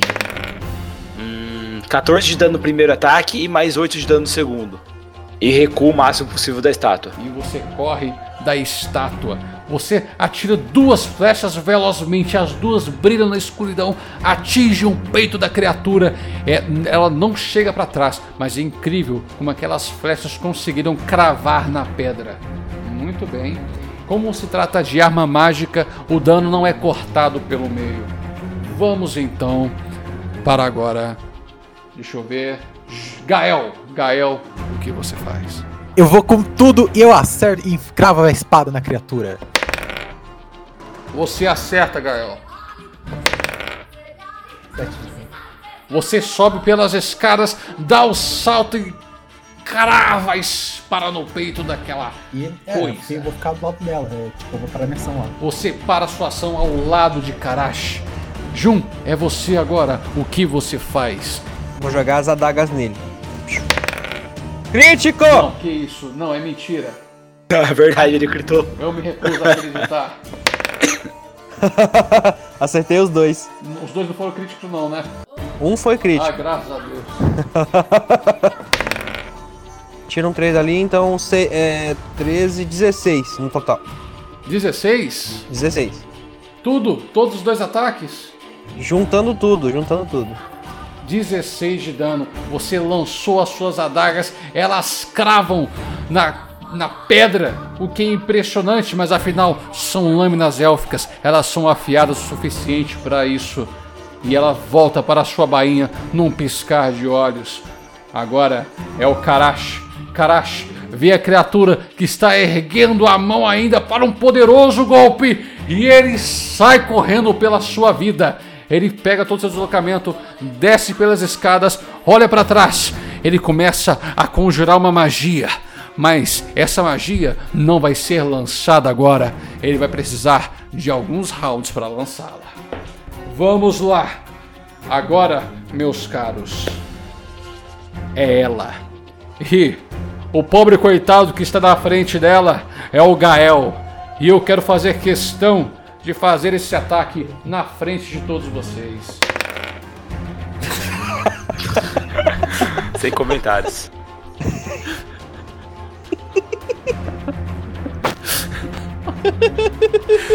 Muito bem, ela ergue para o ataque poderoso, mas ela não estava mirando no Gael. Gael, ela estava mirando era na escada. Ela dá um golpe, a estrutura da escada se abala e ela está caindo. Ela tem 3 metros de altura, Gael. Gael, faz um save throw aí de destreza para ver se você cai em pé ou se vai se levar um, um dano bobo aí. Eu tô em cima dele, né? Eu, eu acho. Eita caralho. Alegria, senhores! Eu- ô, Alegria! Mestre, Fala, meu querido. Eu Ah. tava em cima do Gael, então vou fazer um teste de destreza também pra ver se eu não. se eu, se eu consigo parar de pé. Beleza, faça você também. 17. Ah, mas você conseguiu cair de pé, mas Gael, infelizmente não. Gael cai de costas sobre o chão. e Todo o ar é expelido pela boca. E agora vamos ver quanto que ele perdeu de vida. Você perdeu 3 pontos de vida de queda. Anote aí. Anote esse dano enfadonho que você recebeu. Houve consequências para os inimigos. Meus inimigos feriram contra a minha carne. Estou machucado.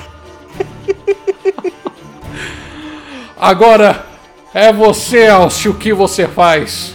Você vê a escada desabando, seus novos amigos tombando e Gael tomando três majestosos pontos de vida contra seu PV. O que você faz? Eu me afasto o mais rápido possível e vou tentar ajudar eles à distância. Muito bem, faça seu ataque. 19 pra acertar. Muito bem. Primeiro dano 9. E segundo ataque. Nossa, 12. 12 não acerta não, né? Não, mas você tem outra vantagem no outro também. então, errei. É, porque finalmente o universo está sorrindo para mim. Só acertei um só.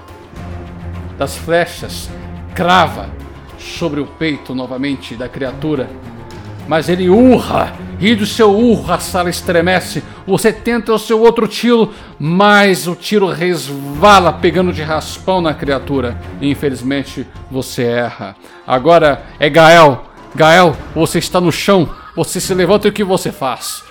Eu gasto metade do meu tocamento pra me levantar. E eu giro minha espada de novo com- em relação. É, enquanto, Com a perna dele. na perna dele. Muito bem. Deslocamento suficiente para chegar até lá e fazer esse ataque. Faça seu ataque. Uhum. Que eu só tenho exaustão 1. Aí eu tenho 15 de deslocamento. Aí eu não sei se é bastante. É o bastante. Foi 20 normal. Acertou. Mas vamos lá, vamos ver se é um crítico. Acertou. Aí Não foi um crítico. Jogue seu dano nesse danado. 9. 9 de dano na pedra boba. Você crava a espada naquela perna e você fica impressionado como a lâmina élfica realmente ela não perde o fio por nada. Mas tá na junta. A criatura, se fosse um uma entidade viva, ela berraria, mas ela não é. Agora, Jun, você vê isso. Você vê Gael correndo, esbravejando e atacando a perna da estátua. E o que você faz? Eu vou na outra perna. Vai lá, Vou pular na outra perna. 15, Jun, infelizmente. 21. Pera aí, esse foi no segundo? Sim, sim. Tá. O segundo acertei. O segundo você acertou, o primeiro você errou. Felizmente, pra mim. Vamos lá, Jun. 4. Nossa. 4 de dano, perfeito. Você. Você pulou, atacou ou você jogou a adaga? Eu pulei e ataquei. Na perna dele. Beleza. A, a primeira lâmina não crava, mas a segunda sim. A segunda crava. Você tenta pela- ir mais profundo para chegar a um ponto onde você consiga pelo menos desmembrar a perna daquele ser de pedra. Aquilo tá muito velho. Provavelmente cederia fácil. Mas agora. Agora é Karash. Karash ainda não pode fazer nada. Então ele continua sua conjuração. Vai demorar um tempo até saber o que realmente ele estava fazendo. Então, agora é a criatura. Ela olha para os lados, vê o tabaxi, vê o orc. Ele olha o orc, ele é maior, então ele vai tentar esmagá-lo com a perna. E eu vou fazer essa rolagem na frente de vocês. Vai errar. Já errou. Já errou, falei. Aí. Ah, é, é, é. Errou. É, Mas não, é mais 6, 19, né? É verdade, obrigado, obrigado. Isso aí que é um jogador honesto, olha só. Tô. Vamos contando comigo, pessoal. Foi um 3. Eita, caiu no chão. Meu Deus, vamos ver quem vai cair. 3 mais 4 deu 7. Agora mais a última. A última. Deu 1. Você perdeu 8 pontos de vida. Doeu, mas tô vivo. Tô com Ele dois. tenta pisar em você. Ah, você aguenta o peso daquela criatura. Com quanto ponto de vida você tá? Dois. Ah, você sente que ele. Talvez algumas costelas foram quebradas no processo, mas você não foi jogado ao chão pela sua força de orc. Você ainda consegue segurar o peso daquela estátua. Mas vamos ver agora como é que vai ser nos próximos. Normalmente ele faria dois ataques, mas é uma estátua muito velha, ou seja, eu nerfei ela e ela não vai fazer o seu segundo ataque, certo? Ela vai fazer só um ataque por turno. Então vai ser o Aust. Aust, é você. O que você faz? Eu ataco. Ah, rapaz, agora sim. Vamos lá, vamos ver se acredita a próxima. Não. Não acreditou, mas acertou. Segundo ataque, já quer fazer, já emendar ele. Errou primeiro, vamos para o segundo. 17. 17 acerta? Muito bem. Acerta justamente, meu querido. Você acertou os dois golpes. Rola o dano deles. Total de 28 dos dois ataques juntos. Dois ataques juntos, 28. O brilho de suas flechas rasga a escuridão daquela sala, atinge o peito da criatura. E assim que atinge o peito dela, as juntas delas começam a brilhar. Parece que ela está na iminência de explodir, mas ainda não. Gael, é você, Gael. Você está ali segurando o peso daquela criatura. Você joga pro chão, o pé dela cai. Agora você está livre para fazer a sua ação. O que você faz? Posso estar livre, mas eu ainda tô cheio de adrenalina já de segurar toda a espada. Então, com a mesma força que eu segurei o peso dela, eu enfim com a espada na minha frente. Com as duas mãos, Com as duas mãos. você larga seu escudo, segura com as duas mãos e ataca ela. Vamos ver. Vai para o próximo. Acertou. Acerta precisamente. Vamos lá, joga seu dano. Lembrando que é um D10 mais um D6, agora que você está segurando com as duas mãos. 12. Um D10 mais um D6, cara. Ah, aumenta os dois. Isso. ok, Oi, Dog. fazer o quê? Acontece, gente. Acontece nas nossas famílias. Foi nove pontos de vida. Você crava a espada na virilha daquela criatura. Tenta aprofundar, mas você não consegue. Mas o brilho se intensifica. Ela, nossa, daqui a pouco talvez ela vai explodir. Mas vamos ver. Agora é contigo, Jun. O que você Se faz? Eu, eu percebi que ela vai explodir, então me desvencilho ali, vou correr mais pra longe e vou atirar as facas. É, como você não, desenca- não desengajou este combate, você vai dar pra ela um ataque de oportunidade. Fala aí, desvantagem. Tudo bem? Mas vai ser um ataque normal com desvantagem. Vamos lá. Muito bem. O primeiro foi um 17. Tá? O segundo, peraí, foi um 13. Errou. Quase. Erra e é nesse momento que você joga as adagas. A primeira acerta, a segunda Acertei duas. acertou as duas. Safado, vai, joga seu dano. 5. Nove de dano. 9 de dano.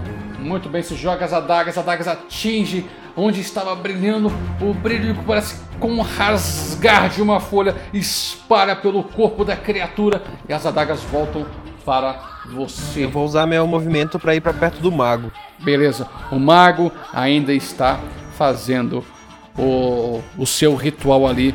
Vai precisar só de mais um round. Mais um round é o suficiente para ele. Então ele vai ficar parado. Então agora é a criatura. A criatura, ela no desespero. Quem está do lado dele é o Gael. Gael, é em você, Gael. Paladinos, sempre na vanguarda. Vamos ver. Ah, rapaz, olha Agora só. foi. Agora foi, mas pelo menos não foi um crítico. Tá com dois pontos de vida, né, Gael? Então, é, só pra avisar, tem um negócio do sabe? Beleza, mas deixa eu jogar os danos aqui. Aham. Eu, eu tenho que fazer essa rolagem de dados Ah, pra não, é ver só se pra você, você não chega. narrativa, entendeu? Eu sei. Eu tenho que fazer essa rolagem de dados pra ver se isso não sobrevém os seus pontos de vida no modo negativo. Ah, é. Certo? Vamos ver. Vamos contar comigo, pessoal. Foi um 6, 6, foi um 4 10. e foi um 2. Quase! Quase. É porque tinha que ser. É Dois 2 de pontos de vida, vida. e eu tenho 13 total. Seria 15 pra ser fatal, entendeu? Perto. Rapaz, Rapaz. aquele peso de da, da- daquela mão enorme acerta você. Você quase que perde a sua consciência, tomba sobre o chão, a vista fica bem nevoada, mas a fúria de Orc se acende em você. Você não permite que aquilo te apague e você se levanta com furor. E agora é o Aust. 17 acerta, né? Acerta. Acertei segundo vamos lá. então, beleza. Vamos lá, vamos lá, vamos lá, vamos lá, vamos lá. 22 de dano, total. 22 de dano, cara. São os dois ataques juntos, gente. Aust. Fale pra mim. Como é que você quer matar esse monstro? Atirando uma flecha na cabeça, porque tiro bom é headshot. Você pega duas flechas, coloca no arco, puxa o mais forte que você consegue e atira. As duas vão unidas. Elas cravam não na cabeça, mas nos dois globos flamejantes que eram os olhos deles. O brilho se apossa totalmente naquele corpo e ele explode. E assim que ele explode, eu quero que Gael faça um save throw de destreza. Foi mal, Victor. Não, é a vida. Ela enfrentar o mal tem esse perigo. Não. E você ah, ia levantar ali ah, e daquela explosão, uma das peças acerta o seu rosto e você cai desmaiado, inconsciente. Aquela batalha não terminou ainda. Sabe por quê? Porque Karashi ainda está performando a sua magia. E quando ele termina de performar, ele olha para a criatura, a criatura explode. No momento que ela explode, ele ia soltar uma Fireball. A Fireball vai de rasante, atravessa a explosão e bate na estrutura de, de pedra que abala toda a câmara. O que é preocupante. Ela começa a tremer muito. Ela está na iminência de desabar. É, ah, Karashi, eu acho que você mirou errado, nha. Mas o problema, Gael está inconsciente no meio da sala. O que vocês fazem? Eu vou correr até o Gael, desviando das pedras que estão caindo com a minha acrobacia pra dar uma poção pra ele. Muito bem, você consegue fazer isso de forma rápida, dá a poção pra ele, joga aí é, um D4 mais 2. Tá. Ele não precisa fazer teste de resistência contra a morte porque você curou ele e ele recobra a consciência. Quatro pontos. Muito bem. Aê, valeu. Vocês recobram a consciência, você está gravemente ferido, Gael, mas você consegue ver uma das pedras que ia cair na sua cabeça, você desvia, pega o Jun contigo, pá, a pedra cai. E começa a cair tudo. Ou todos vocês começam a correr. Adrenalina abrando as suas dores, pois agora vem o desespero pela sobrevivência. Eu vou descer do, do Gael e vou usar a habilidade de Itabashi que eu posso usar ah, pra duplicar a minha velocidade. Opa, beleza. Aí eu vou correr mais na frente de todo mundo.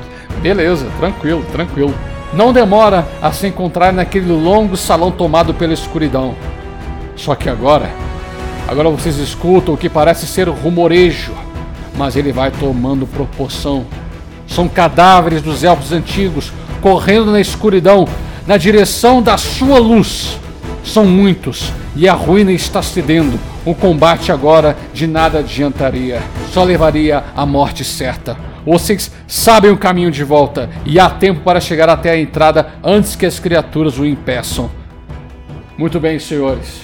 Agora começa uma parte complicada.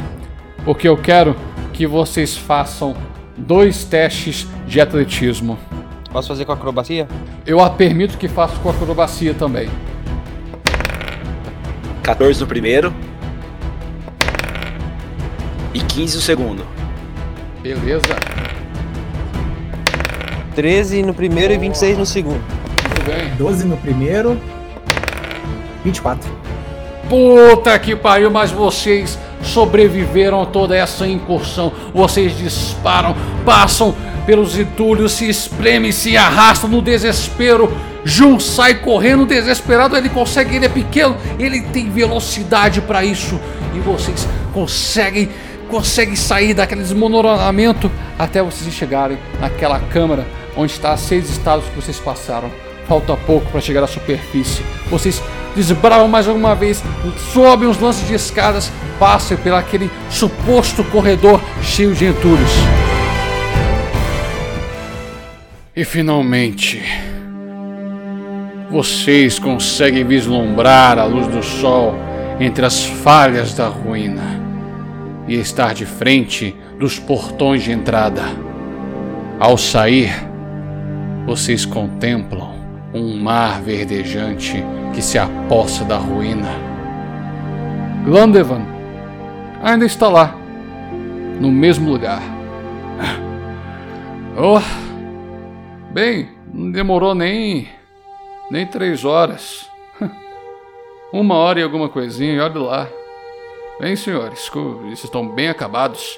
Karash, sou- ele se apoia no, no cajado dele. Oh, ai, meu Deus do céu, foi intenso isso. Eu subo no clã Devan. Nha, eu acho que agora tá na hora da erva de gato. Nha, nha, nha, nha, nha. Ah, meu, mas não, vai tirar isso em cima de mim, pelo amor de Deus. Vamos lá, pessoal. É. Ah, só, só- só um minuto. Só um minuto. Eu. Eu não posso ir com vocês. Eu tenho que tirar este cubo imediatamente. E eu guardei os meus. meus últimos suspiros sobre a magia arcana poder sair daqui. Mas antes disso, eu tenho que pagar vocês. eu não posso sair daqui sem pagá-los, não é? Ele vai na bolsa dele, pega três cilindros, que é o que parece ser, mais ou menos 10 centímetros. Ele entrega um para cada, inclusive um também para Glandevan, que levou vocês até ali. Olha, olha aí, 15 escamas platinadas, como conforme combinado. Muito bom. Vocês são um formidável grupo de aventureiros. Eu espero encontrá-los por aí algum dia, senhores. Enquanto ele fala isso, ele se afasta e com o cajado ele desenha um círculo e algumas runas. E assim ele faz. Antes dele ir embora, mestre, eu quero pular em cima dele. Ah, uh, ah, uh, ah, sim, João. Nha! Vou contigo. Você vai comigo, João? Nha! Ah, ah, tudo bem. Então, então vamos juntos, João. Então, enquanto vocês dois, boa sorte para vocês. Aventura! Vamos para a aventura, João. E para vocês, quando forem para Gaer Todd, eu estarei os esperando. Vamos, João! Ele bate o cajado e num clarão desaparece. Glandevan olha para vocês. Muito bem, senhores. Mais cinco horas de viagem. E você? Ah, não vai dormir agora não, hein? Eu não vou querer carregar você Eu não. continuo indo na frente para ver se tem algum perigo enquanto nós fazemos essa longa caminhada de volta. E assim, os aventureiros caminham floresta dentro, em direção a Korad. Talvez cada um seguiria o próprio caminho, quando lá chegassem, é claro. Ou talvez retornariam como um grupo consolidado. Mas aqui chega o fim dessa aventura. A história daqui por diante não cabe a mim contar.